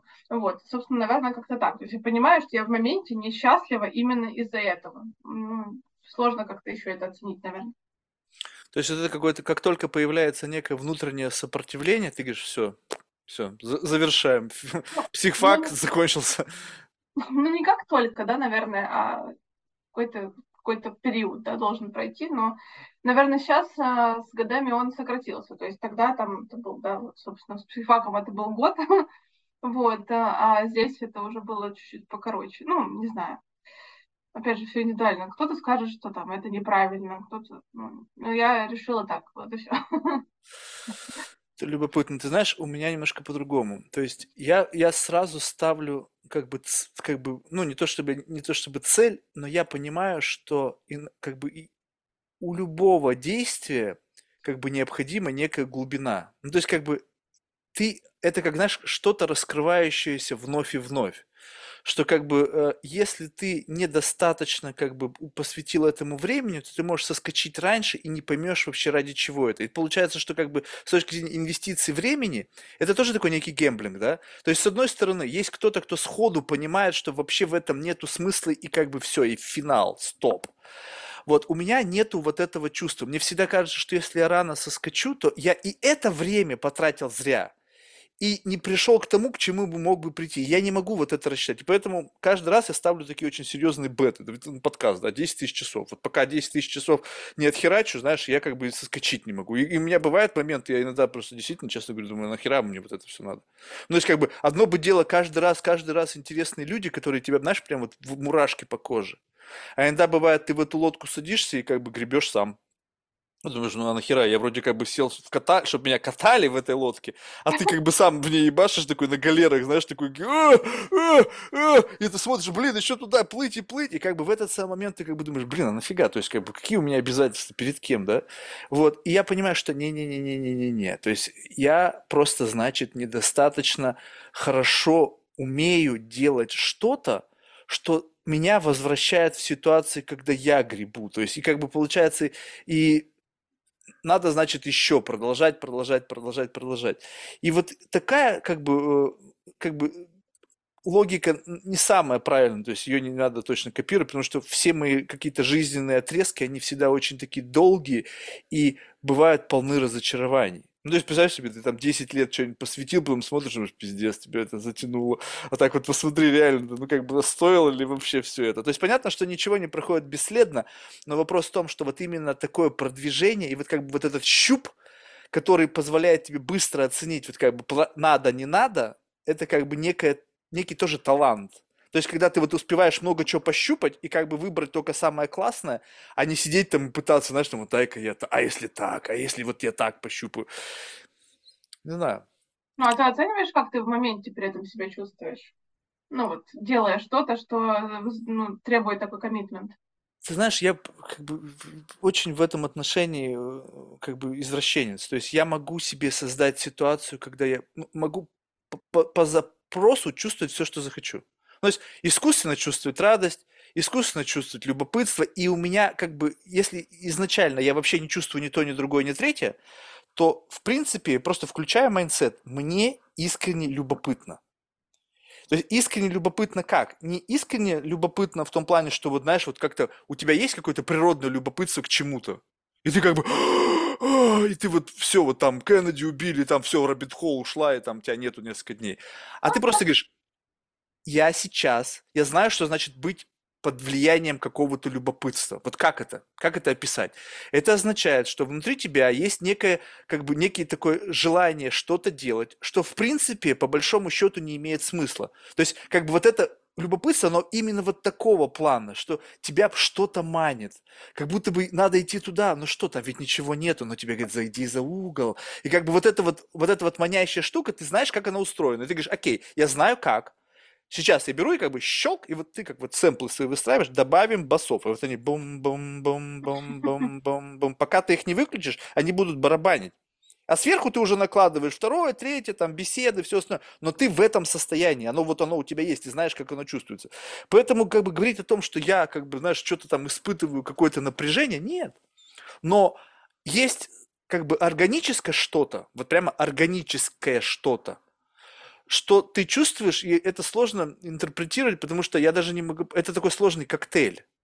Это коктейль из любопытства, это коктейль из какого-то, знаешь, эм, ожидания чуда, э, какого-то, знаешь, вот такого детской радости, вот какой-то сложный коктейль. И иногда я чувствую, что в этом коктейле, который я пью, не доложили какого-то ингредиента. И это, но будешь ли ты каждый раз из этого обламываться? Ну, пришла ты в бар, там, твой любимый коктейль, я не знаю какой, ты пьешь, ну, что-то не то. Ну, это же не значит, что ты перестала любить этот коктейль. Ты просто пойдешь в другое место, где этот коктейль готовят правильно. И поэтому я именно так это интерпретирую, что, окей, сегодня было не так, как мне нравится. Но это не значит, что мне это не нравится в принципе. Поэтому я просто буду больше искать. Либо, не знаю, как-то докручу себя до того, что, блин, скоро мне будут наливать воду, я буду думать, что это виски. Я так хотела сказать, типа, если тебе молоко принесли вместо негрони, не знаю, будешь ты его пить. Любишь негрони? Да. Интересно. Не знаю, у меня сочетание вермутов э, ну, как-то головную боль всегда вызывает. Ой. Ну, у тебя просто интересный подход на самом деле, да, как будто бы ты сам этим управляешь, да, вот своим восприятием ситуации. То есть а как хочешь... еще? ну, у тебя прям ну, ты же можешь управлять перфекционизмом, понимаешь? Получается так, что если ты можешь управлять чем-то в этом ключе, почему ты думаешь, что этим управлять нельзя? Это все из, из той же самой, с того же самого эквалайзера. Наверное, наверное. Но мне всегда было очень сложно управлять тем, нравится ли мне что-то или нет. В общем, вот так. Понимаешь, вот, вот это очень, очень круто, то, что ты об этом сказала. Вот подумай сама, вот возьми что-то, что тебе нравится, Прямо вот нравится, можешь не называть это, вот прямо вот, ах, как нравится. И что-то точно так же, что не нравится. И угу. теперь попытайся увидеть в этом разницу. То есть почему что-то тебе нравится очень сильно, а что-то тебе очень сильно не нравится. И когда ты начинаешь как бы декомпозировать это, то отличие, оно прямо вот как бы минимальное. Ну, то есть, как бы это абсурдно ни звучало, там, возможно, просто какой-то один компонент, который как бы это все отличает. Потому что Ну, мы нравится, не нравится, но по-разному, даже не то, что субъективно, это просто, это вопрос наличия чего-то, что идет через тот же самый канал. Ну, то есть, как бы Мгм. тебе не нравится музыка какая-то, и тебе она нравится. То есть, что там не так? То есть, там просто есть какая-то некая конфигурация, которая тебе, ну, именно сочетание нам голоса, нот, там, не знаю, звуков, там, что еще, это еще, которые собрали не так, как тебе больше всего нравится. Это представь себе, что у тебя есть набор из любимых блюд, а, не знаю, продуктов. Допустим, там, что, что ты там любишь? Знаю, там, сальмон, помидоры, не знаю, там, салат, э, гренки. Вот тебе, не знаю, что там, салат Цезарь, да? Но, но кто-то собрал его, и как бы, какое же это говно? Но ведь это не значит, что по отдельности все вот то, что там есть, оно тебе не нравится. И поэтому я на это смотрю так, что что значит нравится, не нравится? Ну окей, я могу это делать без калькуляции вот этой достройки, и тогда это как бы мне нравится.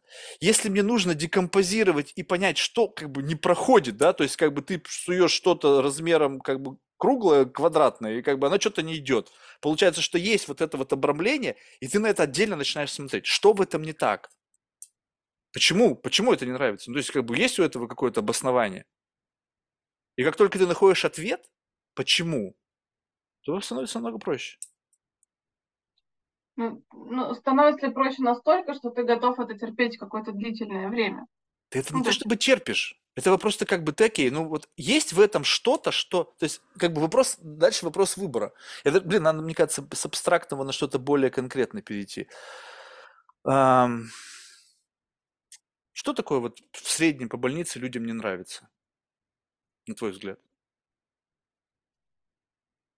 Ну, Прям вот ты слышишь, часто слышишь, ой, мне не нравится это. Вот. Никельбэк? Что? Никельбэк. Это что такое? Группа. А, не, Никельбэк. не, не, я имею в виду не, не именно музыкальная группа, а именно вот как некая, чтобы было более понятно, потому что ты сказал, даже я не знаю, чё- как, как, как я могу, как это может мне нравиться или не нравиться, я понятия не имею. Ам, Не знаю. Ну, допустим, Да, мне нравится, холодно. а, да, а вот мне нравится.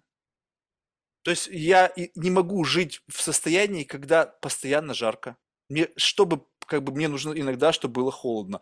И холодно отличается от жарко, как бы вот оно как бы про- прямо противоположно этому. То есть получается, что как бы на самом деле это, ну, как бы, как будто бы одно и то же. Да, но тебе же нравится именно так, а не иначе. Ты же не можешь себя убедить, что холодно и жарко это примерно одно и то же. Кстати, у меня был, ну, у меня есть до сих пор такой друг, который говорил, что холод это э, конструкт э, психологический, и поэтому зимой ходил в плаще.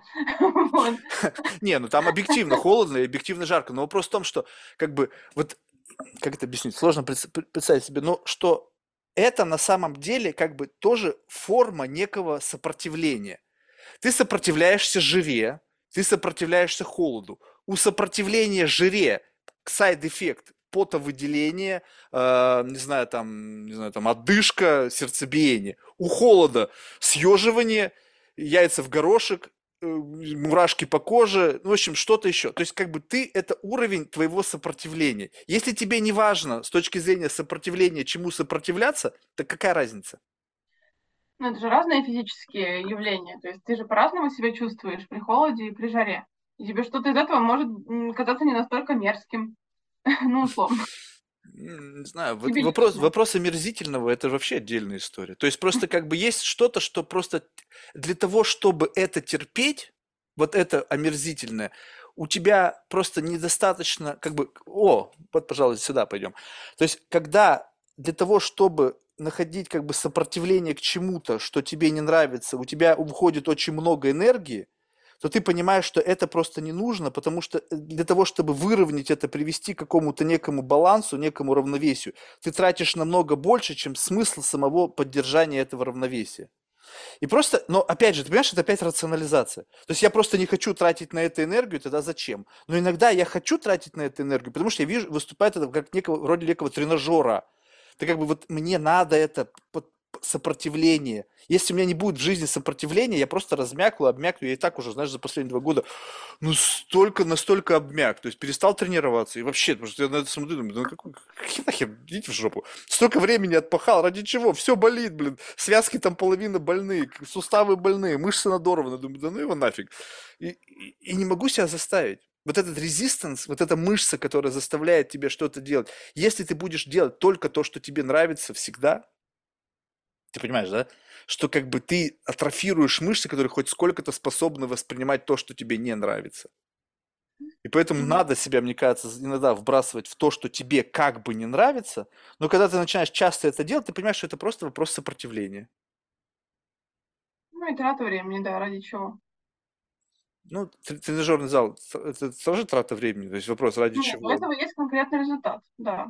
То Ради есть ты хочешь сказать, что делать то, что тебе не нравится, у этого нету, не может быть конкретного результата? Может, наоборот, наоборот, вот конкретно это Вот, тебе не нравится вот, делать, вот, вот, вот. Это, конечно, все правильно, все Вот, правильно, это им, баланс. и, вот, и именно, а когда, мне кажется, ты делаешь то, что тебе нравится, результат он минимальный. Ну, ну вот зачем? Ну, представь себе, что ты сейчас делаешь то, что тебе вот сто процентов нравится. Тебе нету ни напряжения. Да, у тебя есть какой-то эксайтмент, ты делаешь что-то, вау, прикольно и так далее. Как бы, ну, ну, мне кажется, все, что радостно и приятно, оно идет почти без сопротивления. Ну, это спорный тезис на самом деле, что Ну, согласен, ну скажи мне не тогда. полезно. Не, ну а почему то, что тебе нравится, это не полезно, может быть. Наоборот, ты больше в это вкладываешься, результат будет лучше, если тебе это нравится. Подожди, ну, вот, вот, окей, напиши, опиши мне ситуацию, когда тебе и радостно, и в то Мгм. же время ты чувствуешь сопротивление. Например, я играю, я, я играю в теннис, например, да? Я понимаю, что если я буду играть в футбол, я буду очень плохим, во-первых, футболистом, да? Вот. а, И, во-первых, это будет страдание, потому что мне это физически не нравится. Вот. Я понимаю, что лучше я буду играть в теннис, чем буду мучиться играть в футбол. Хотя, когда я играю в теннис, я тоже превозмогаю себя. Ну, такой пример пойдет. Да, но вот, вот, получается, что ты получаешь удовольствие, делая то, что чисто теоретически тебе не нравится. Потому что, как мы выяснили, именно сопротивление с чем-то это не нравится. Потому что если нет сопротивления, то оно 100% нравится. Ну, тут а, можно глубоко забрести э, в то, что может считаться сопротивлением, да, потому что нет, Сопротивление то, наверное, что ты делаешь нет что-то. дистиллированного, нет дистиллированного действия в нашей жизни, наверное, которое абсолютно только позитивные эмоции приносит. Вот есть такое, я что-то не знаю такое. В любом случае, всегда есть какие-то усилия. Не знаю, я люблю свою работу, да, вот, э, но я понимаю, что в ней есть и превозмогательные моменты, да, но есть и радостные. Ну, как бы, in general, она мне нравится. Правильно, на совокупности всего остального средняя по больнице в рамках этого аудита нравится, потому что сопротивление меньше, чем бенефитов от ее делания. Сложные уравнения пошли. Не, ну а как? Оно так и есть. Ну, представь себе, допустим, вот мне нравится есть сладкое. Ну, какое там, ну, то есть, как бы, единственное сопротивление, которое есть у меня к употреблению сахара, это понимаешь, что, блин, Марк, хватит жрать сладкое. Но если вот это убрать, то я просто, как бы, ем, и, и у меня нету ни малейшего сопротивления. Я получаю искреннее удовольствие, меня это начинает пампить, у меня, как бы, ну, вот, все. Что тут? А сопротивление это что? В этот самый момент сопротивление связано с тем, что это вредно, что это влияет на вес, что это, в общем-то, наркотик, на котором ты сидишь, и куча-куча всего, но это все как бы выстроено мной ради того, чтобы я мог себя сдерживать в получении удовольствия. Вот а, тебе приносит удовольствие просмотр фильмов, например.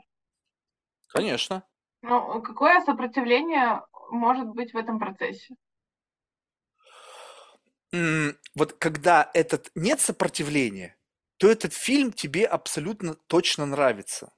Когда есть сопротивление, то этот фильм тебе не нравится. Ну, это же Да? хорошо, когда он тебе нравится, правда? И Правильно, в этом нет сопротивления. Я тебе в этом и говорю, что мы как раз вы- вы- вы- пытаемся э, распределить, что то, что нам нравится, в нем минимальное Да, сопротивление в да, да, ага. действии. То, что нам не нравится, у этого есть какое-либо сопротивление. То есть как бы ты, ты заставляешь себя двигаться в этом направлении. И поэтому у людей в основном возникает, зачем мне туда двигаться, если я чувствую некое сопротивление. Но при всем при этом они делают много вещей, которые вызывают у них сопротивление и называют это радостью. Как ты сказал, игра в теннис – это радость. Радость, там, знаешь, какая? Там, мне кажется, радость, она такая же, как бы, а, ам, как бы чисто концептуальная. Ты понимаешь, что я не знаю, как это у тебя, я просто опишу про себя. У меня был несколько инцидентов в моей жизни, когда я играл в большой теннис. Это может нравиться, потому что это какая-то вид какой-то некой активности, который, в принципе, еще достаточно неплохо рейтинга у него, как гольф, знаешь, там сквош, вот это всякая блевотина, да? То есть, как бы, раз, Потом что? Ну, объективно у этого есть физика. То есть ты реально не сидишь на месте, ты занимаешься спортом, а это охренеть как. Бегаешь, там, прыгаешь, в общем, все достаточно эффективно. Дальше что? Удовлетворение что? Что ты как бы как, как некий ретроспективный взгляд на этого. Я молодец. Я мало того выиграла и обезличила эту суку. Во-вторых, я еще и спортом позанималась и сожгла калории, и теперь, в принципе, вечером я могу съесть эту замечательную булочку. Ну, то есть, как бы ты, это стопроцентная рационализация всего. Как бы pure joy, он абсолютно без идет рационализации. То есть, как бы он, он, он просто существует. И у всего, что бы мы ни делали, у него как будто бы есть некая как бы форма вот этой резистентности. То есть как бы либо она постоянно присутствует, либо мы просто ее для себя сознательно создаем. И как только ты понимаешь, что это все, внутри всего нашего действия есть инкорпорированное что-то, что чисто теоретически не нравится, ну, ну не знаю, ну как бы, ну блин, ну, ну почти все. То есть, не знаю, мне нравится отдыхать на Мальдивах, но мне не нравится летать на самолете. Для того, чтобы мне отдохнуть на Мальдивах, мне нужно, блядь, пролететь там, не знаю, 20 часов, блин, какого-то еще стыковки или там еще что-нибудь, и в конечном итоге вот я здесь. Блин, мне нравится там, но мне не нравится там еда. И как бы постоянно вот это вот, как бы ты выч, вы, вычленяешь что-то, что как бы дел, рационализирует то, что ты делаешь, и рационализирует то, что тебе не нравится. Во имя чего ты это делаешь. И это все аудит. Нравится, не нравится, ну, нравится, не нравится. процентного соотношения, и что в итоге перевешивает. Да, что в итоге, то есть совокупный результат. Почему люди как бы понимают, что мне тяжело работать? Бизнесмены же постоянно, они же так сказать, ебашит. В общем, работают очень много, но в конечном итоге, если у них получается развить компанию, выйти на новые рынки, получить влияние, там, выйти на IPO, не знаю, там, удачно выйти на IPO. То есть, ну, в общем, получить какой-то большой, вот как бы, возврат на это самое, это превращается в sustainability. Вау, я классно, я кайфанул. А если ты всю жизнь miserable, какой-нибудь жалкий там клерк, тебя ебут и и в гриву на работе, в общем, ничего, никаких ни перспектив, ни роста, ничего. Ты понимаешь, что как бы жизнь, она, как бы вряд ли человек ходит на работу с радостью. Скорее всего, он ходит, потому что он вынужден ходить. У него ипотека, у него дети, у него там еще что-то. Ну, это тоже его выбор, да, не попытаться сделать что-то еще, а сделать именно это. Ты знаешь, мне кажется, временами э, как бы поздно делать выбор. То есть вот это, кстати, очень любопытная тема, да, э, когда я, я только недавно начал ощупывать границы этого. Ты знаешь, кстати, любопытная мысль, я не знаю, кстати, протестировать на тебе. Вот представь себе, что в жизни человека есть, допустим, какие-то этапы взросления, которые сопряжены как бы э, с некой как бы самореализацией. То есть как будто бы вот есть, допустим, там самореализация себя там на спортивной арене, самореализация себя там как успешной там женщины, как сексуальной женщины, как, ну любой, в общем, любой, любой вот как бы этап самореализации. И выглядит так, что вот эти штуки, это как блоки, они могут идти в разное время, в разный момент времени у людей. То есть у тебя что-то может идти раньше, чем у кого-то, но то же самое, но только, допустим, у тебя это было там с 14 до 18, а у кого-то с 35 до 40. И вот я, я, я раньше не понимал, что со мной происходит. То есть я встречаюсь с человеком каким-нибудь, он, ну, плюс-минус той же самой возрастной категории, но его, у него удовлетворение сейчас идет от того, что у меня было в детстве. То есть каким-то образом помещал. Я на него смотрю, для меня кажется, он какой-то инфантильный. И вот этот момент мне мешал. То есть я как будто бы смотрел на него, думаю, как так получилось? Ну, вроде бы жесткий дядька, а тащится от того, что мне было прикольно давно. А получилось-то так, что в тот момент, когда я получал удовольствие от этого, он занимался чем-то другим, как бы реализовывал себя на этом поприще. И получается, что вот эти все штуки перемешаны. И вот как раз-таки получается так, что мы живем в мире, когда э, как бы э, каждый человек, ну плюс-минус, да, проживает определенные какие-то жизненные этапы. И вот у тебя теперь этап в жизни, где ты хочешь реализоваться творчески. Так?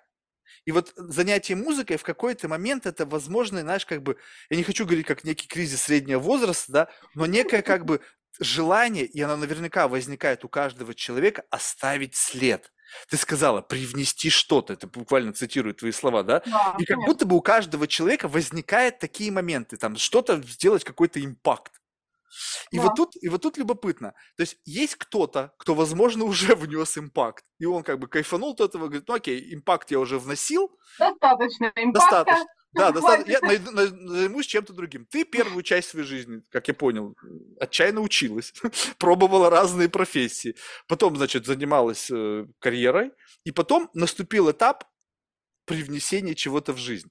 И вот тут любопытно, когда ты смотришь на людей, бывают люди отыгрывают этот этап жизни, ну, как бы попробовал, как мы сказали, да, внес импакт, окей, следующий этап моей жизни, что там, не знаю, займусь здоровьем, мускулинность прокачаю, да, либо там еще что-нибудь. И, а кто-то заигрывается в эту и получает в этом состоянии максимальное удовольствие, и это становится делом всей его жизни. То есть вот ты как это расцениваешь? Ты сейчас нащупала что-то, что, в чем ты будешь плыть, и этого энергии, этого процесса, sustainability, вот этого внутреннего аудита, того, э, его достаточно, чтобы это продолжалось как бы всегда, либо есть у этого какой-то, не знаю, Ну, я, я пока не вижу берегов э, у этой истории. Дело в том, что, ну, как бы я это рассматриваю как какую-то долгоиграющую штуку. У меня нету, не знаю, каких-то этих э, пятилетних планов, да, и так далее. Вот э, пятилетку за три года или как там было. Вот, а, не, у меня такого нет, потому что это реально вот, ну, как бы я сейчас вот чувствую, вот я хочу написать про этот трек или про этот альбом. Значит, я это делаю. Может быть, через следующий, там, через, в течение следующего года я не захочу этого делать. Ну, окей, это мое решение, мой выбор, я от этого финансово, финансово не завишу. Мне не, не, не нужно куда-то бежать, куда-то гнаться. Опять же, да, вопрос э, каких-то сроков здесь ну, у меня не стоит. И, наверное, мне кажется, кстати, знаешь, вот если сейчас подумать об этом и двух э, вот личностях, да, что, наверное, мне как раз нравится этот баланс, эм, между профессией, да, и вот творчеством, потому что э, я думаю, что я, зная себя, понимаю, что если я э, превращу это, как ты мне сказал, в дело своей жизни и условно и, конвертирую это станет что- работой. да, станет работой, я потеряю творческое стремление это делать, потому что это станет рутиной. А я бы этого, наверное, не хотела. О, супер круто, вот прямо реально круто. Но как это, вот как это оставить в этом русле? Вот я сейчас сижу, вот с тобой разговариваю, по сути, у меня та же самая история. Я записываю подкасты. То есть это, Мгм. это, это pure joy и 100% хобби. Как только, то есть и- и я реально создал, заморочился, то есть это был элемент работы, но я создал внутреннюю систему. Как это оставить в уровне, вот в уровне стресса необходимым для того, чтобы это было хобби? Я пишу, что каждый гость, каждый день я должен открывать календарь, и там должно стоять что-то. И для этого я должен прилагать минимальные усилия. Ну, то есть я не должен никого убеждать, идите ко мне на подкаст.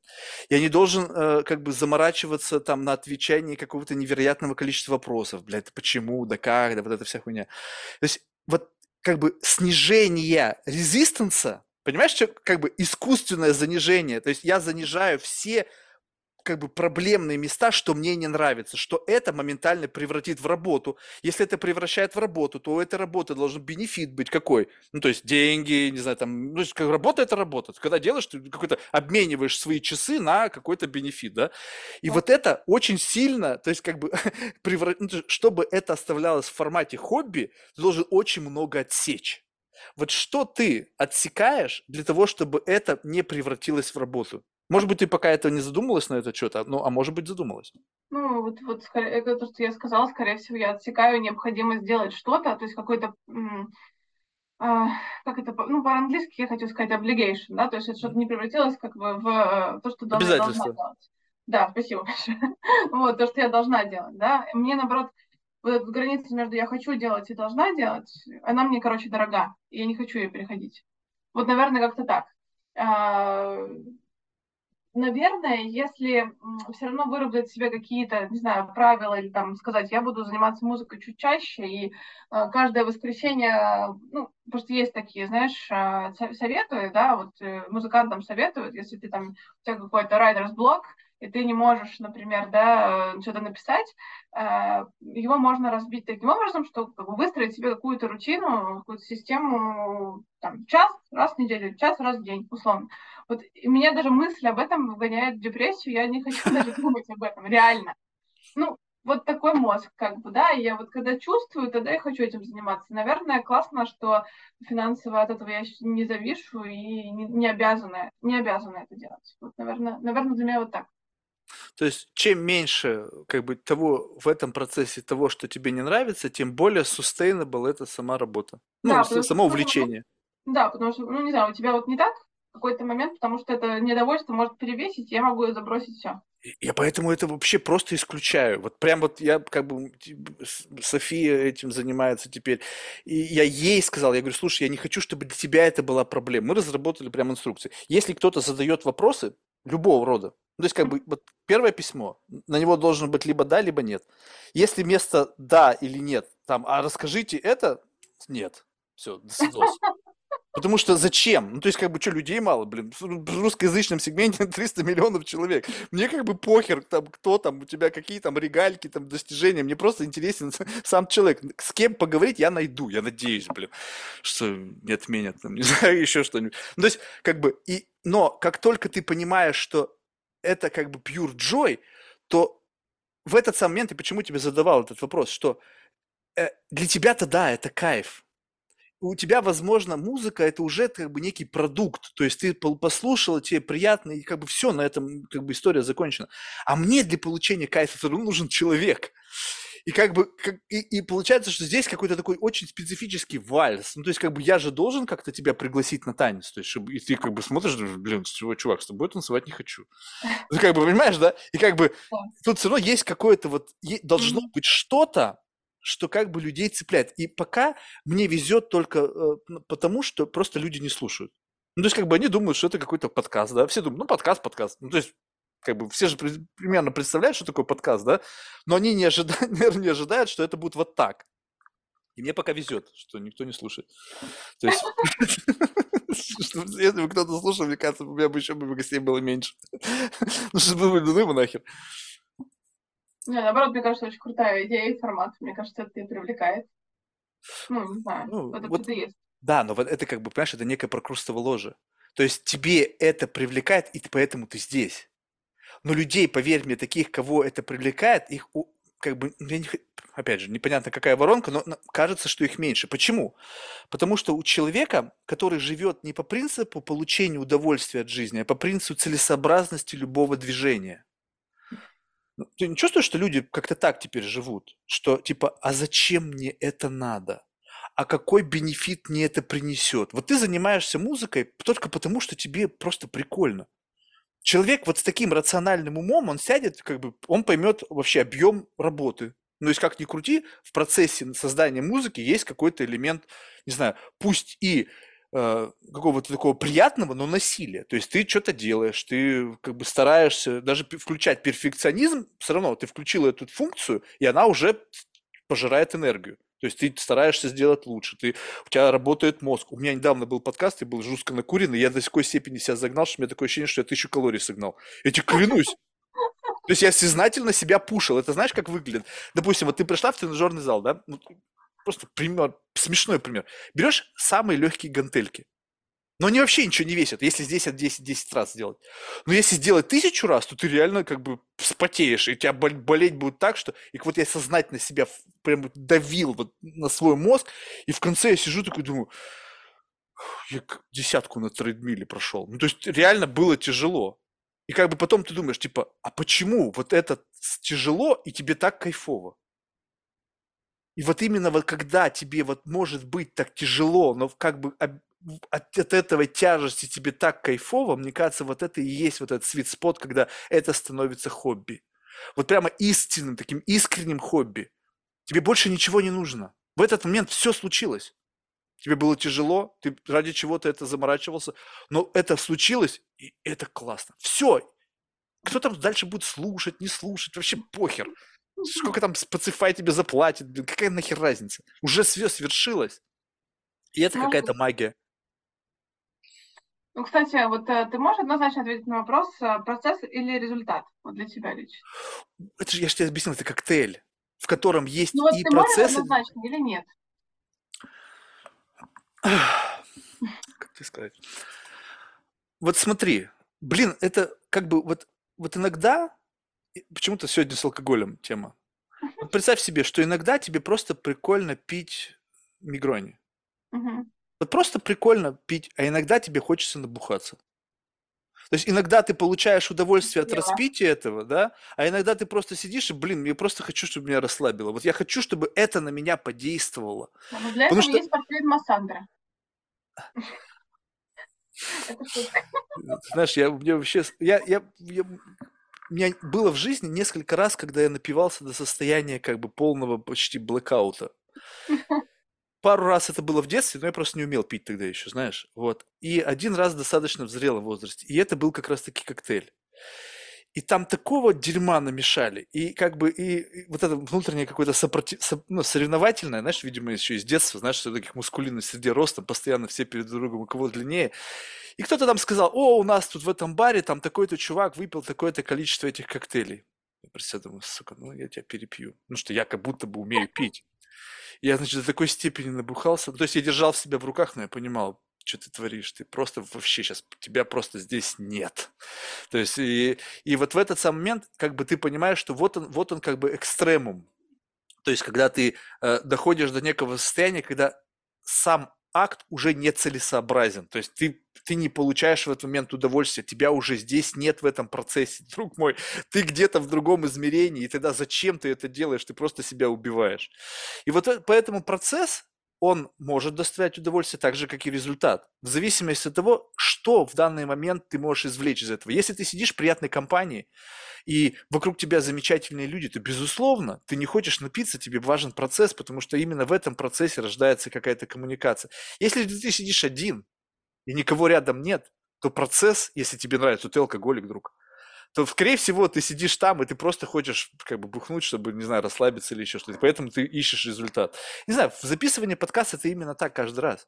Иногда ты сидишь и понимаешь, блин, ну я не в состоянии этого человека разговорить на тот формат беседы, который мне интересен.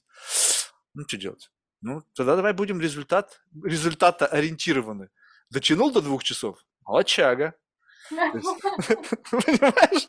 То есть э, иногда я просто смотрю на часы и думаю, так, ну вот я смогу довести до двух часов или нет?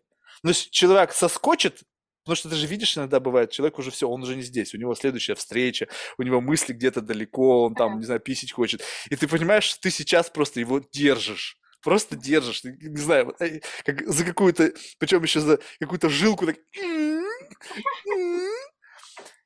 Не знаю, вот я могу реально создать из любой ситуации, как бы вот то, что я, ну, то, что мне будет как бы доставлять какую-то форму, может быть, немножечко извращенного, но удовольствия. Поэтому мне пофиг, реально. Вопрос того, насколько ты готов в это инвестировать. Очень многие люди, они, для них вот это самое состояние, когда они только почувствовали этот резистанс, Мгм. все, стоп. Ну, то есть, как бы они не готовы вообще нисколько сопротивления на себя брать. Потому что говорят, а зачем?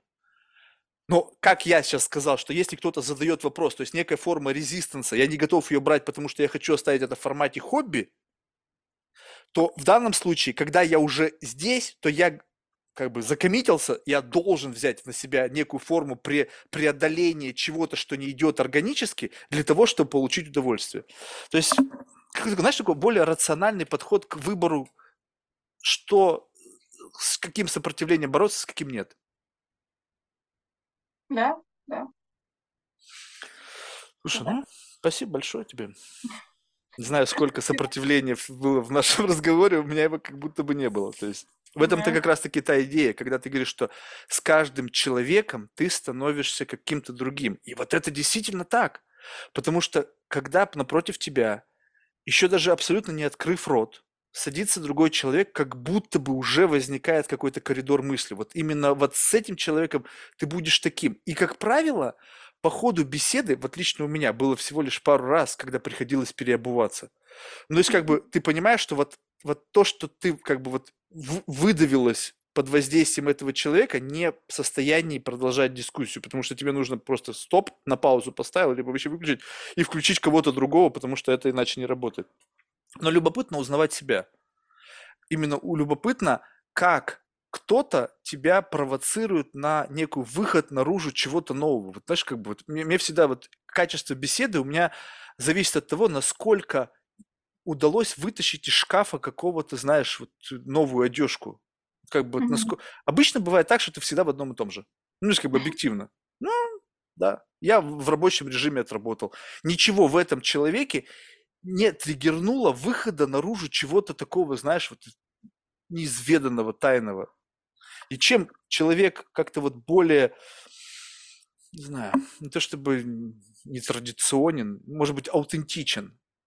То есть вот не именно вот такая средняя намазка, знаешь, вот как бы такая стандартная, а именно чем более шероховатый, тем как раз-таки больше у тебя и вылазит наружу. А если нет, ты сам делаешь человека более шероховатым. Это прям целые социологические эксперименты над собой и над э, другими. Это круто, на самом деле. Ладно. Интересно посмотреть на себя в начале и в конце, наверное. В конце, я тебе могу сказать, как изменилось. Ты устала. Не, я не про себя, я про тебя и про твой эксперимент с подкастом. А, ну, Да, ну просто ты говоришь, что люди себя меняют, да, то есть как бы что-то вытаскивают тебе, да, интересно, кем ты был сначала и что случилось потом. Блин, знаешь, мне кажется, это вообще страшно. Э, почему? Потому что страшно в каком плане? Это, не знаю, ну вот представь себе, что тебе, допустим, блин, хочется гадости сказать, ну ладно, не буду себя сдерживать. Но представь себе, тебе нравится заниматься сексом. И ты как бы вот, вот всю эту тему не просто как бы вот как, знаешь, некое что-то такое, знаешь, из пуританской семьи там под одеялом, а ты даешь волю своим фантазиям. И в какой-то момент ты упираешься в то, что то, что как бы в рамках стандартной модели уже начинает как бы наскучивать. И если ты all-in в эту тему, то там начинается какое-то уже, знаешь, такой за красной линией. И вот я тебе говорю, что я такое ощущение, что приближаюсь к этой красной линии, еще не дотянув даже до двух тысяч часов, а впереди еще до десяти надо идти.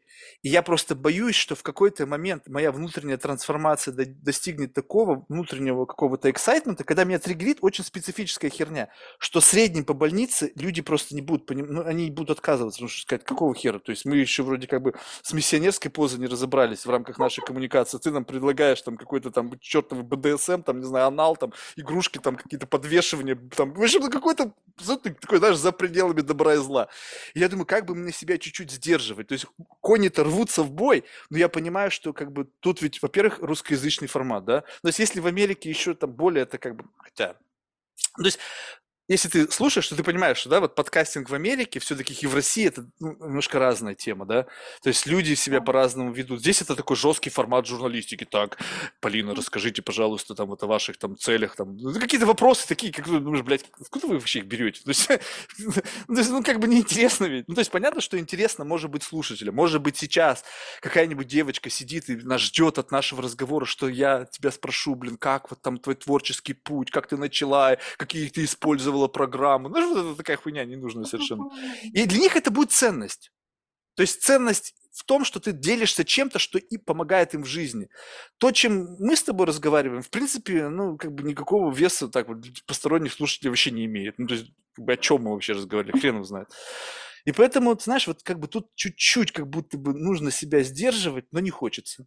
Но понимаю, что этот вот как раз та самая зависимость возникает которую я боюсь, да, чтобы это не превратилось в работу, когда мне для того, чтобы продолжать, приходится себя сдерживать, потому что если я не буду сдерживать, то у меня не будет гостей.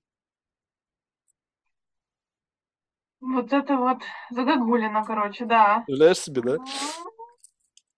Вот тебе, ты как будто бы нет условно ничего, что тебя может сдерживать. Ты можешь творить какую угодно музыку и пофиг. Ты сделала, получила удовлетворение. Я просто пробовал пару раз сам с собой записывать. Это слушать невозможно. Ну, да? Ну, то есть, как... ну, правда, каждый раз я был накуренный жестко. Ну, то есть, ну, ну, но смысл в том, что как бы другой человек для тебя является неким как бы, ну, как бы э, мерилом common sense.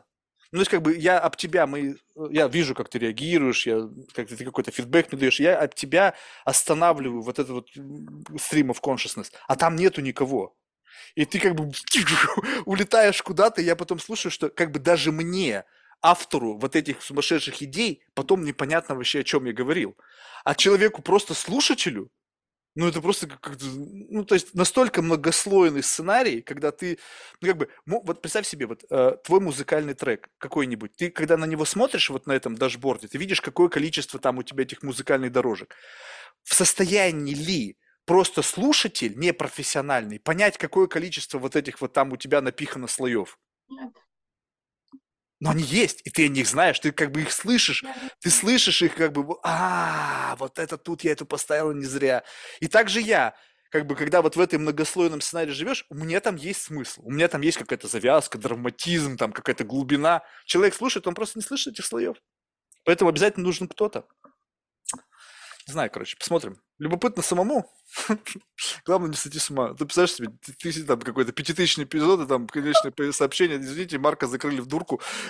На этом все закончилось. Пирожные волосы. Да, да, да. Такой вообще безумный совершенно взгляд. Друзья, в чем изначальная была твоя э, идея, да? То есть в чем был посыл самый вот э, внутренний? Знаешь, я просто люблю поговорить. И у меня просто очень стало мало людей, с которыми я мог бы быть как бы вот с самим собой. Ну, то есть, как бы, как ты писала же, мы живем в мире, где мы не, ну, в меньшей степени мы есть те, кем мы являемся на самом деле. Потому что вот этот social этикет, э, какие-то потребности жизни, ты должен как бы соответствовать определенным каким-то стандартам и так далее. И в этот самый момент ты понимаешь, что, ну, как бы, те, количество людей, с которыми ты максимально близок, не то чтобы ты прям в идеальном, в эталонном состоянии ты, да, тех вообще давно уже не стало, но хоть сколько-то, которые готовы тебя принимать вот без вот этих фильтров, масок там и каких-то там еще чего-то, их становится все меньше, меньше и меньше. Mm-hmm. И думаю, блин, прикольно, я же в подкасте могу быть кем угодно. Ну, то есть какая разница? Ты меня не знаешь, первый раз меня в жизни видишь. И, собственно говоря, если ты сочешь, что я мудак, конченый дебил, то, если честно, мне по барабану. Ну, то есть, как бы, ну, ну неважно, согласись, вот в этом контексте мне пофиг. Но я могу вбрасывать что-то, себя выдумывать, врать, что угодно делать, и, по сути, как бы это будет некая репрезентация того, что бы мне хотелось сделать в рамках вот этих коммуникаций. И потом, ну, а какая форма? Ну, подкаст. Блин, здорово. Можно как бы облачить это, как бы запихнуть это в обложку подкаста и делать то, что ты хочешь. А как бы люди думать будут, что они ходят на интервью. Ты понимаешь? Ну и как-то заигрался. Нет, прикольно очень, на самом деле.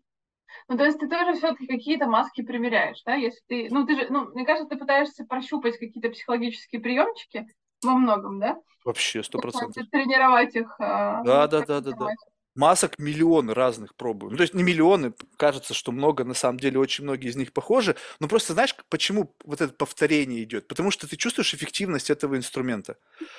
Как бы ты...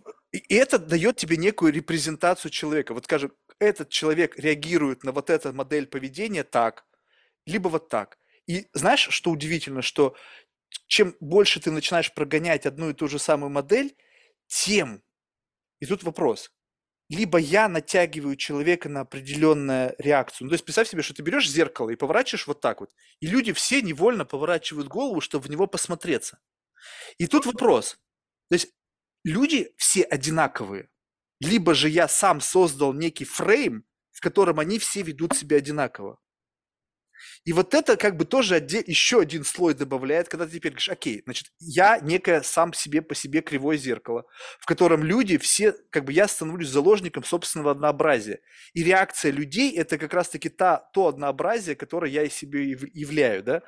И, но потом ты говоришь, окей, окей, стоп, стоп, стоп, стоп, не-не-не, на самом деле там есть однообразие, но это однообразие не целостное, а просто я прогоняю какие-то штуки, которые почему-то дают неправильный фидбэк от человека. То есть я использую одно и то же не просто так. Как бы я очнулся, да, я это делал, а, вот я почему это делал. Потому что как фидбэк на то, что я говорю, человек ведет себя так, и это дает мне зацепку для следующего шага. Потому что какое-то есть в этот момент проявление чего-то, какой-то сущностной структуры. И цепляет то, что когда ты применяешь какую-то штуку, какую-то там маску, какой-то прием, из 99 случаев 99 плюс-минус реагирует ожидаемо. И вдруг, когда кто-то реагирует на это а, поведение неожидаемо, который наклоняется, чтобы посмотреть в зеркало, берет и говорит, что-то у тебя криво. Оп, зеркало поднимает, и говоришь, опа, Вот это интересно. И ты как бы начинаешь, вот, ну, я не знаю, ну, это какое-то, знаешь, прям реально что-то, что дает основание, вот как тот единый слушатель, который был в моменте, да, дает тебе основание это продолжать, потому что, о, сегодня идеальный коктейль, сегодня кто-то проявил индивидуальность и как бы это любопытно, этот человек, значит, и на другие какие-то вещи может проявить индивидуальность. Идешь дальше, следующую фигню начинаешь к нему применять, и он снова выходит из шаблона. И вот это вот как бы общение с аутентичными людьми, которые, неважно причем как, они могут быть искусственно аутентичными, но если я не вижу разницы, то есть ты веришь Джонни Деппу, что он играет Джека Воробья, ведь как бы тебе похер, что он им не является, ты просто веришь.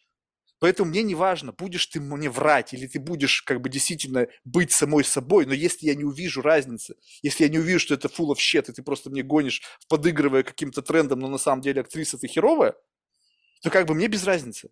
То есть чем вот это будет интересно? Ты как бы создаешь специальные ситуации, в которых человек может проявить себя как-то, может быть, не совсем, как это обычно он себя применяет.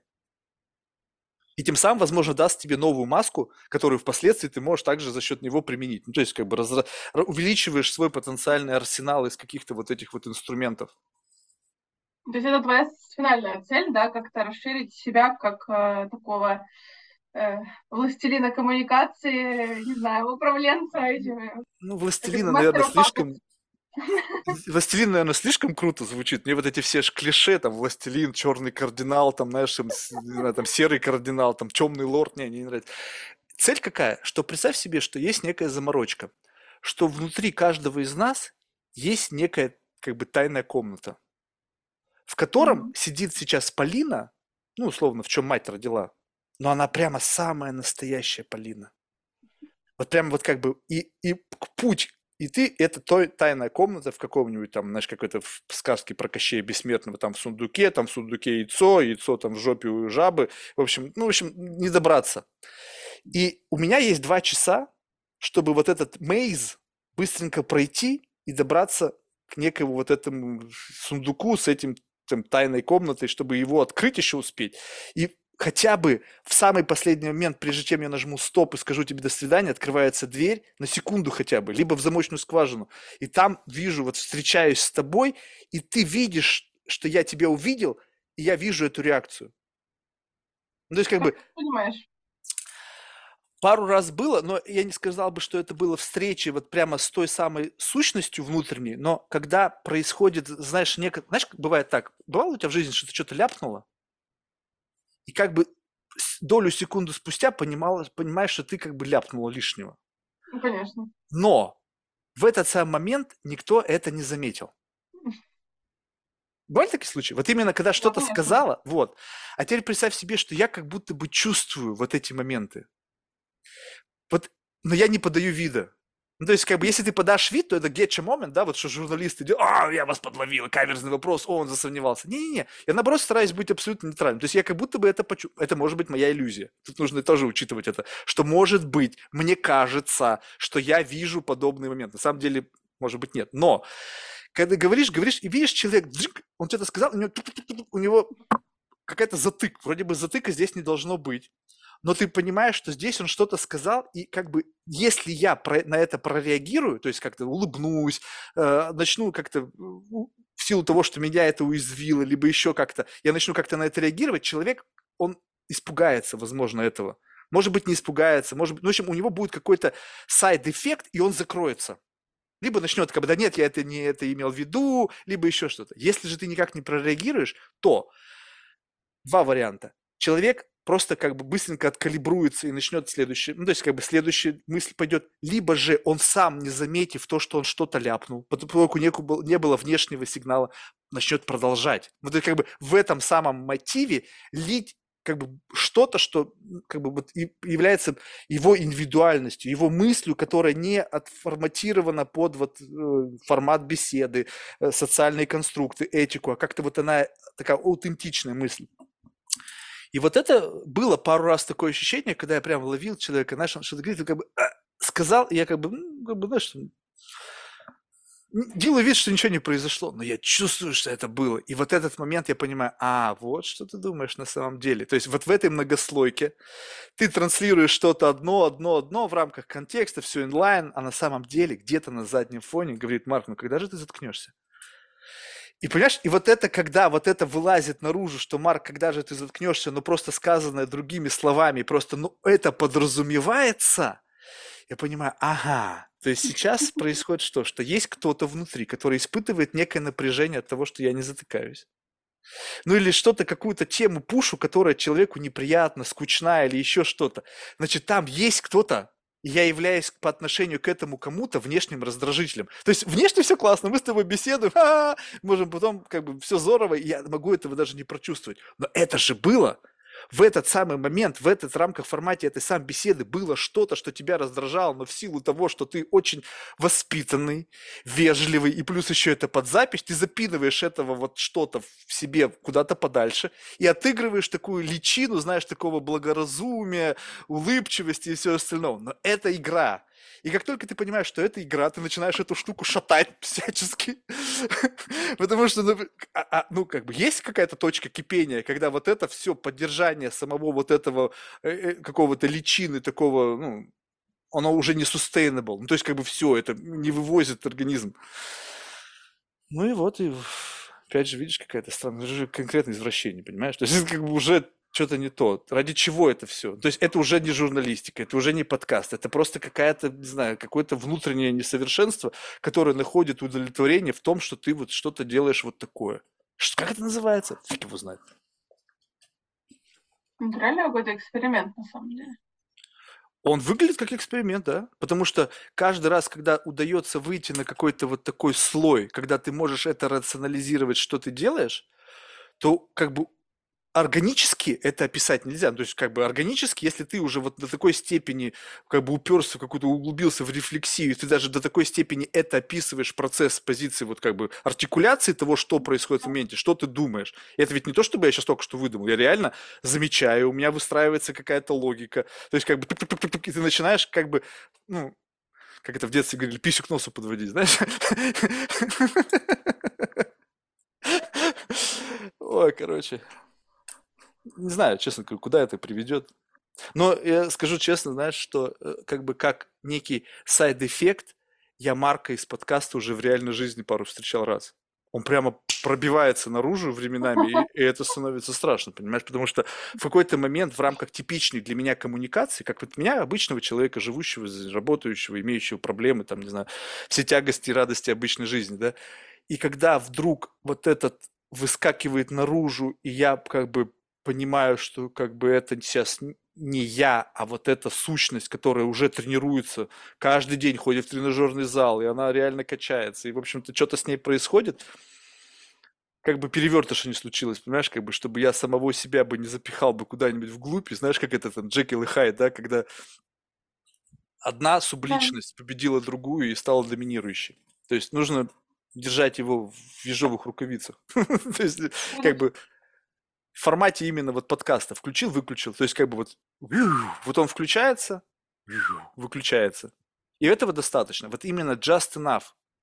Каждый день по чуть-чуть. Этого достаточно, чтобы в моей обычной жизни у меня не было каких-то, знаешь, заморочек, то есть вот не было там неудовлетворенности от жизни. И вот через эту штуку все высасывает. Вот все какие-то дисбалансы внутренние. Раньше у меня был тренажерный зал. Но это но я понял, что он не в состоянии, он, тренажерный зал был в состоянии поглотить агрессию, а, какую-то неуверенность. Ну, то есть, когда ты как бы понимаешь, что, блин, извини меня, там, ну, как бы сила есть, как бы в некоторых случаях ума не надо, да, то есть, как бы уверенности добавлял, еще что-то. То, но это как бы рецепт очень избирательный. То есть, как бы ты это, это, это можешь этим сделать, а вот это, вот это этим сделать нельзя. А здесь как будто бы я любую свою проблему могу решить такой, знаешь, некий сеанс самопсих... какой-то самонастройки через другого человека и вот через весь, весь bullshit, который проистекает в течение двух часов. И я думаю, блин, вот она, какая-то лечебная пилюля от всех болезней, ну, ментального плана. Так что... Ну, ты еще отрабатываешь приемы и понимаешь, что ты их можешь потом успешно и в жизни применять. А это да. Это, это же да. вообще очень круто. Полезно.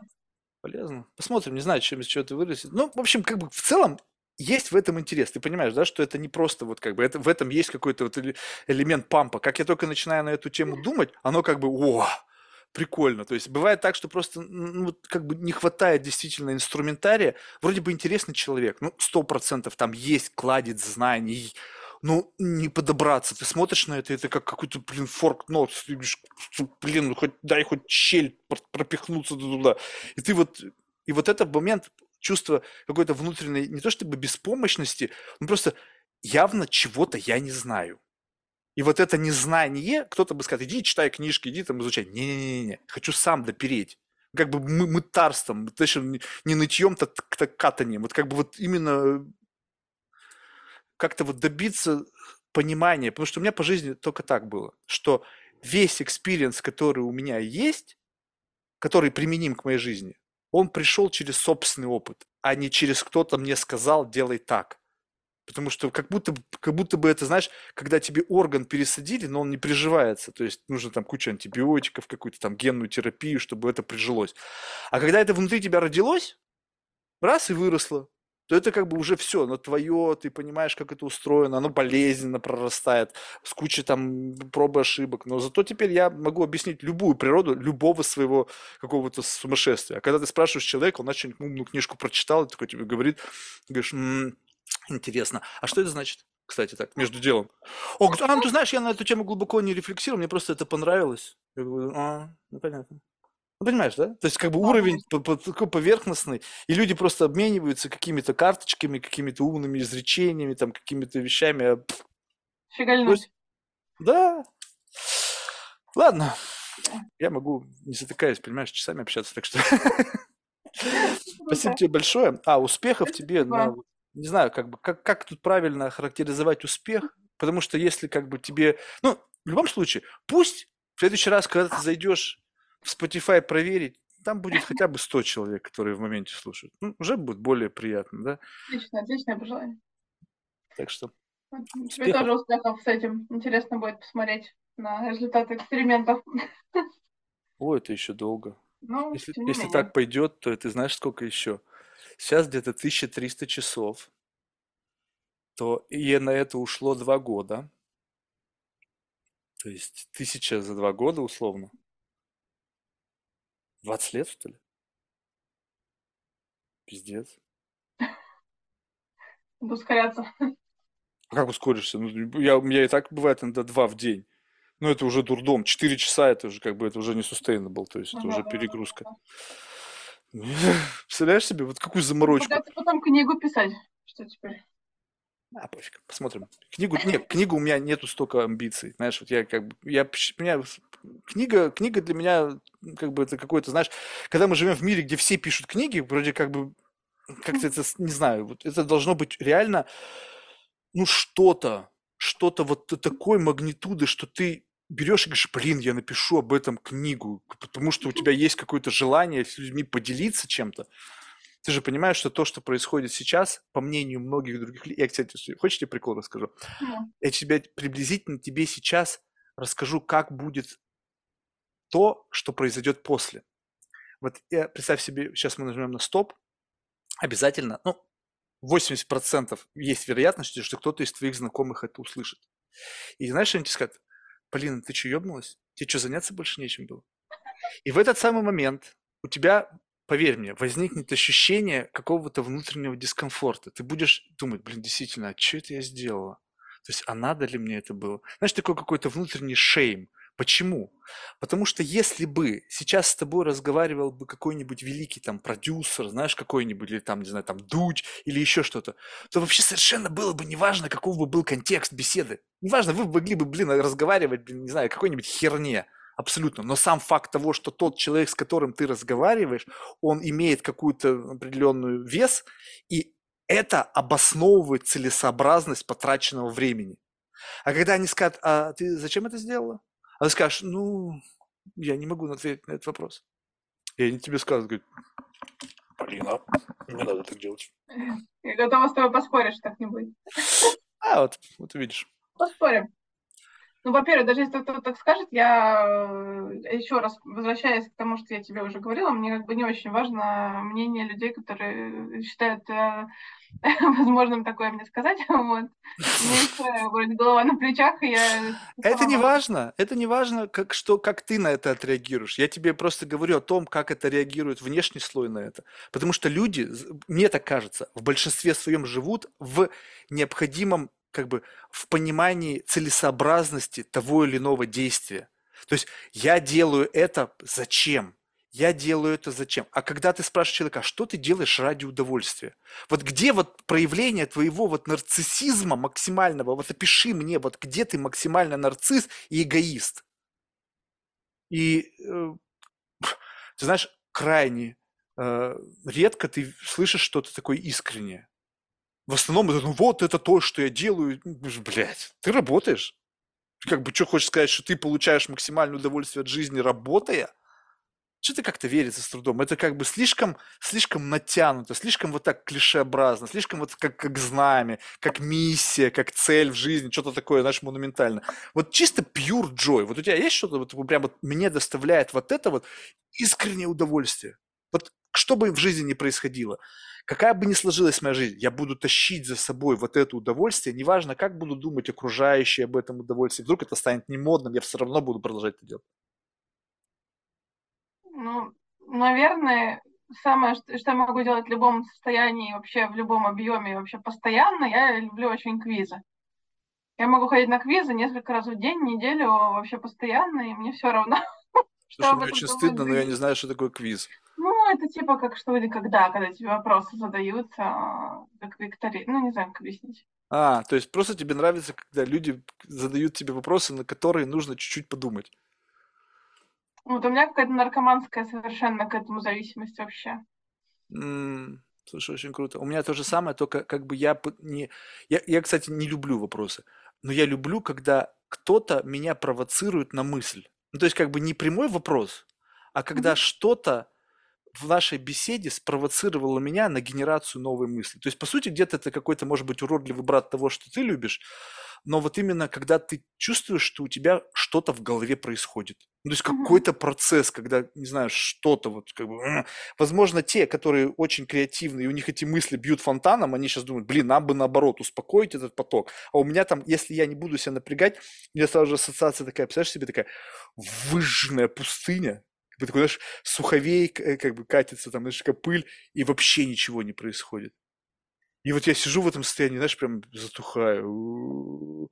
И мне нужно что-то сделать постоянно, как бы искусственно создать, там, не знаю, чтобы там развернулся в этой пустыне, там, не знаю, Burning Man, как бы, и вот тогда там начинается какой-то процесс. А так это вообще очень мрачная жизнь. Если не, как бы, не вбрасывать себя в какое-то вот э, состояние, ну, не знаю, какого-то внутреннего вот чего-то, как это сказать, какого-то внутреннего напряжения, что ли, когда это внутреннее напряжение заставляет твой мозг работать. И действительно, да, вот эти такие квизы, там, что где, когда. Ты представляешь, у меня как-то на подкасте был Максим Поташов. Это же да, пиздец. Это же пиздец. Я просто помню себя, там бабушка, это что, где, когда, и вот не смотрит, и там сидит этот юный Максим Поташов, и он сейчас передо мной сидит, думаю, пиздец. Думаю, я на него смотрел, думаю, какой же он умный, какой же он гениальный, думаю, твою же мать. И потом сидит передо мной человек этот, ну, безусловно, такой же умный, такой же, в общем-то, остроумный и все остальное, успешный. И ты знаешь, и как бы в этот самый момент ты понимаешь, что как бы вот, ну, то есть происходит как бы некая калибровка того, что было в твоей голове с некой реальностью, как бы, вот, как бы, как бы состыковка. И у меня таких людей, которых я, вот это, кстати, тоже любопытно, к чему, может быть, я когда-нибудь приду, когда у тебя есть некое большее представление о человеке. Вот представь себе, когда кто-то, допустим, ну, вот из твоих, кто-то, допустим, ты фанатка какого-нибудь музыкального исполнителя. Прям все знаешь о нем, у тебя сложилось четкое убеждение на основании там, того, что ты о нем прочитала, музыку, интервью и все остальное. И вот он садится перед тобой. И ты начинаешь с ним разговаривать, и как бы, как будто бы ну, может произойти что? Может произойти эскалация. То есть и ты еще больше становишься, как бы восхищаешься этим человеком, он еще расширяет твои границы, твоей как бы любви, твоего восхищения.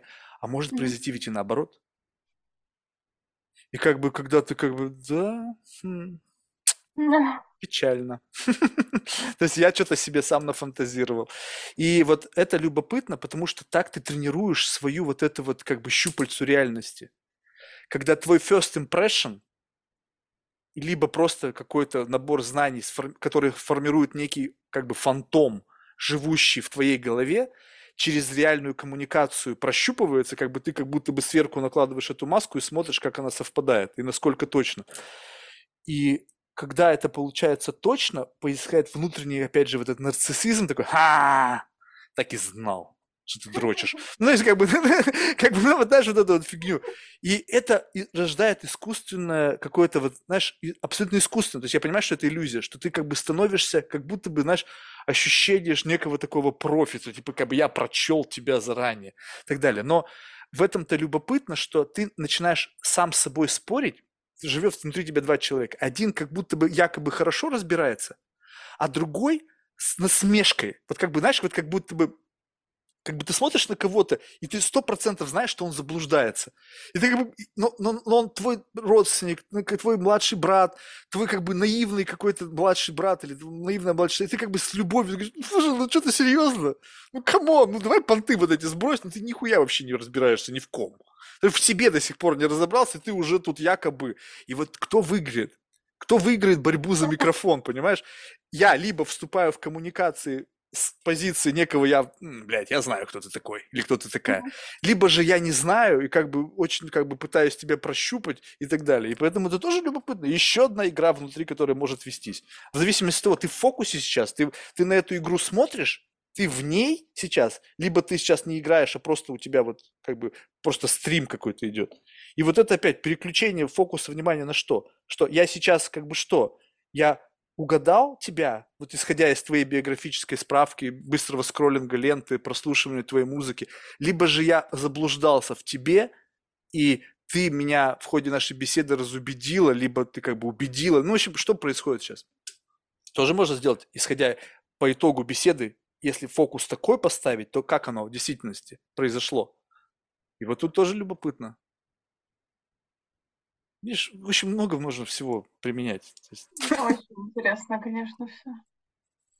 Все, картотека есть потом, какие-то галочки ты проставляешь, типа, это удалось, это не удалось. Просто внутреннее ощущение, знаешь, как бы вот как бы ты просто ощущение, вот как после этого, ну то есть как бы это опять же как вот тренировка, ты после тренировки всегда условно уходишь усталый, да, но иногда ты чувствуешь удовлетворение, что ты, блин, классно, я сегодня прочувствовал 30, прямо чувствую, горит. иногда, ну да, я устал. Как бы, и вот, и в зависимости просто от того, а состояние может быть масса. Состояние ты уходишь с вопросом. Самое классное, это когда ты уходишь с вопросом. Думаешь, блин, надо было вот так сделать, вот так, вот так, вот так, и тогда бы я, наверное, вот, вот, вот это, я считаю, польза. Вот здесь я расту. Если я просто устал, либо я, бывает, просто доволен. Просто такая, знаешь, как бы такой, просто радость. Просто как бы брыш. Ничего не произошло, ну просто прикольно. Просто хорошо, что сегодня это было. Как знаешь, как просто вот когда ты встаешь, и вот какая-то какая погода, она не то чтобы радует. Ты просто говоришь, блин, вот именно так светит солнце, именно такая температура, именно такое количество облаков, именно так я на это посмотрел, именно такой запах, и мне это нравится. Это не так часто бывает. То есть не потому, что вот каждый день всходит солнце, я как идиот рад этому. Нет, иногда бывает вот как-то сочетание чего-то, и оно вроде бы органическое, но оно тебе нравится. И поэтому как смотреть на самом деле? Я еще раз говорю, что если не понравилось так, посмотри на это по-другому. Может быть, в другом как бы фильтре, знаешь, щелк, щелк, ультрафиолетом будет что-то прикольное, что-то проявится классное. Если ты как бы не сдаешься, то есть ты до последнего, окей, что я здесь сегодня получу, неважно, как, каким, каким трудом это мне дастся. Просто бывает так, что иногда для того, чтобы это получить, реально нужно кратер вырыть. Ну, то есть, как бы у тебя тяжелая техника, там, как, там роешь, там, а иногда бывает, как бы, знаешь, как вот эти э, карточные, лотереи, там, ногтем поскреб, и там сразу же бам, и миллион. Что я сделал? Да вот что-то шкребанул чуть-чуть, там из человека посыпались самородки, там, знаешь, не заткнуть, там, кажется, что не скажет, то прямо, как бы, вау, прикольно. А, слушай, пока не забыл. Мы всех наших гостей в конце просим рекомендовать кого-нибудь в качестве потенциального гостя из числа людей, которых ты считаешь интересными лично для себя. моих знакомых именно. Ну, без Или не разницы. Ну, знакомых лучше, потому что если знакомых, то есть больше вероятности, что они согласятся. А может нет, не знаю. А можно подумать и потом А, Тоже видишь, это архетипирование сразу же возникает. Есть два типа людей, которые сходу говорят, которые... А, нет, на самом деле типов больше, но еще Больше, да, больше. Одни да. говорят, ой, типа, как бы, если бы ты мне заранее предупредил, то я бы сейчас уже придумал. Хотя каждый раз уже 600 с лишним эпизодов я говорю одну и ту же фразу. Это мне говорит о том, что ну, никто не слушает до конца, и это классно. Здесь можно вообще сейчас просто жестить. Можно просто всех хуями обкладывать. Можно просто вообще заниматься... люб- Никто не дослушает до этого места, поверь мне. Как бы в здравом уме мало людей найдется. Но одна категория. Потом, значит, те, которые искусственно это делают, как бы, знаешь, это прям чувствуется. О, ну, ты знаешь, если бы ну, я подумаю, ну, кого, кого, кого. А, ну вот у меня есть четыре человека. И ты думаешь, нифига себе, сразу четыре в голову пришло. Только что ты ни одного не знал. И причем просто четыре, а четыре у них еще биография, он занимается этим. И такой, знаешь, как бы некий такой вброс прямо с некой микробиографической справкой. М, Интересно. Либо те, кто уходит, говорят, я потом тебе пришлю. Те, которые уходят и говорят, я тебе потом пришлю, делятся на две категории. Уходят и не возвращаются. Так, То есть, как бы, понимаешь, я пришлю, и, и, видимо, они... О чем это говорит? Это значит, что ну его нахуй. Как бы пусть лучше вообще никто не знает, что я здесь был. Либо я никому не хочу подкладывать такую свинью. Мне это очень дико не понравилось. И я не хочу, чтобы обо мне думали как бы о том, что я могу вообще подобного рекомендовать. И да, еще бывают категории, которые действительно уходят, и потом присылают прям целый лист, там, знаешь, там 3, 4, 5, там 10 человек, и думаешь, вау, спасибо.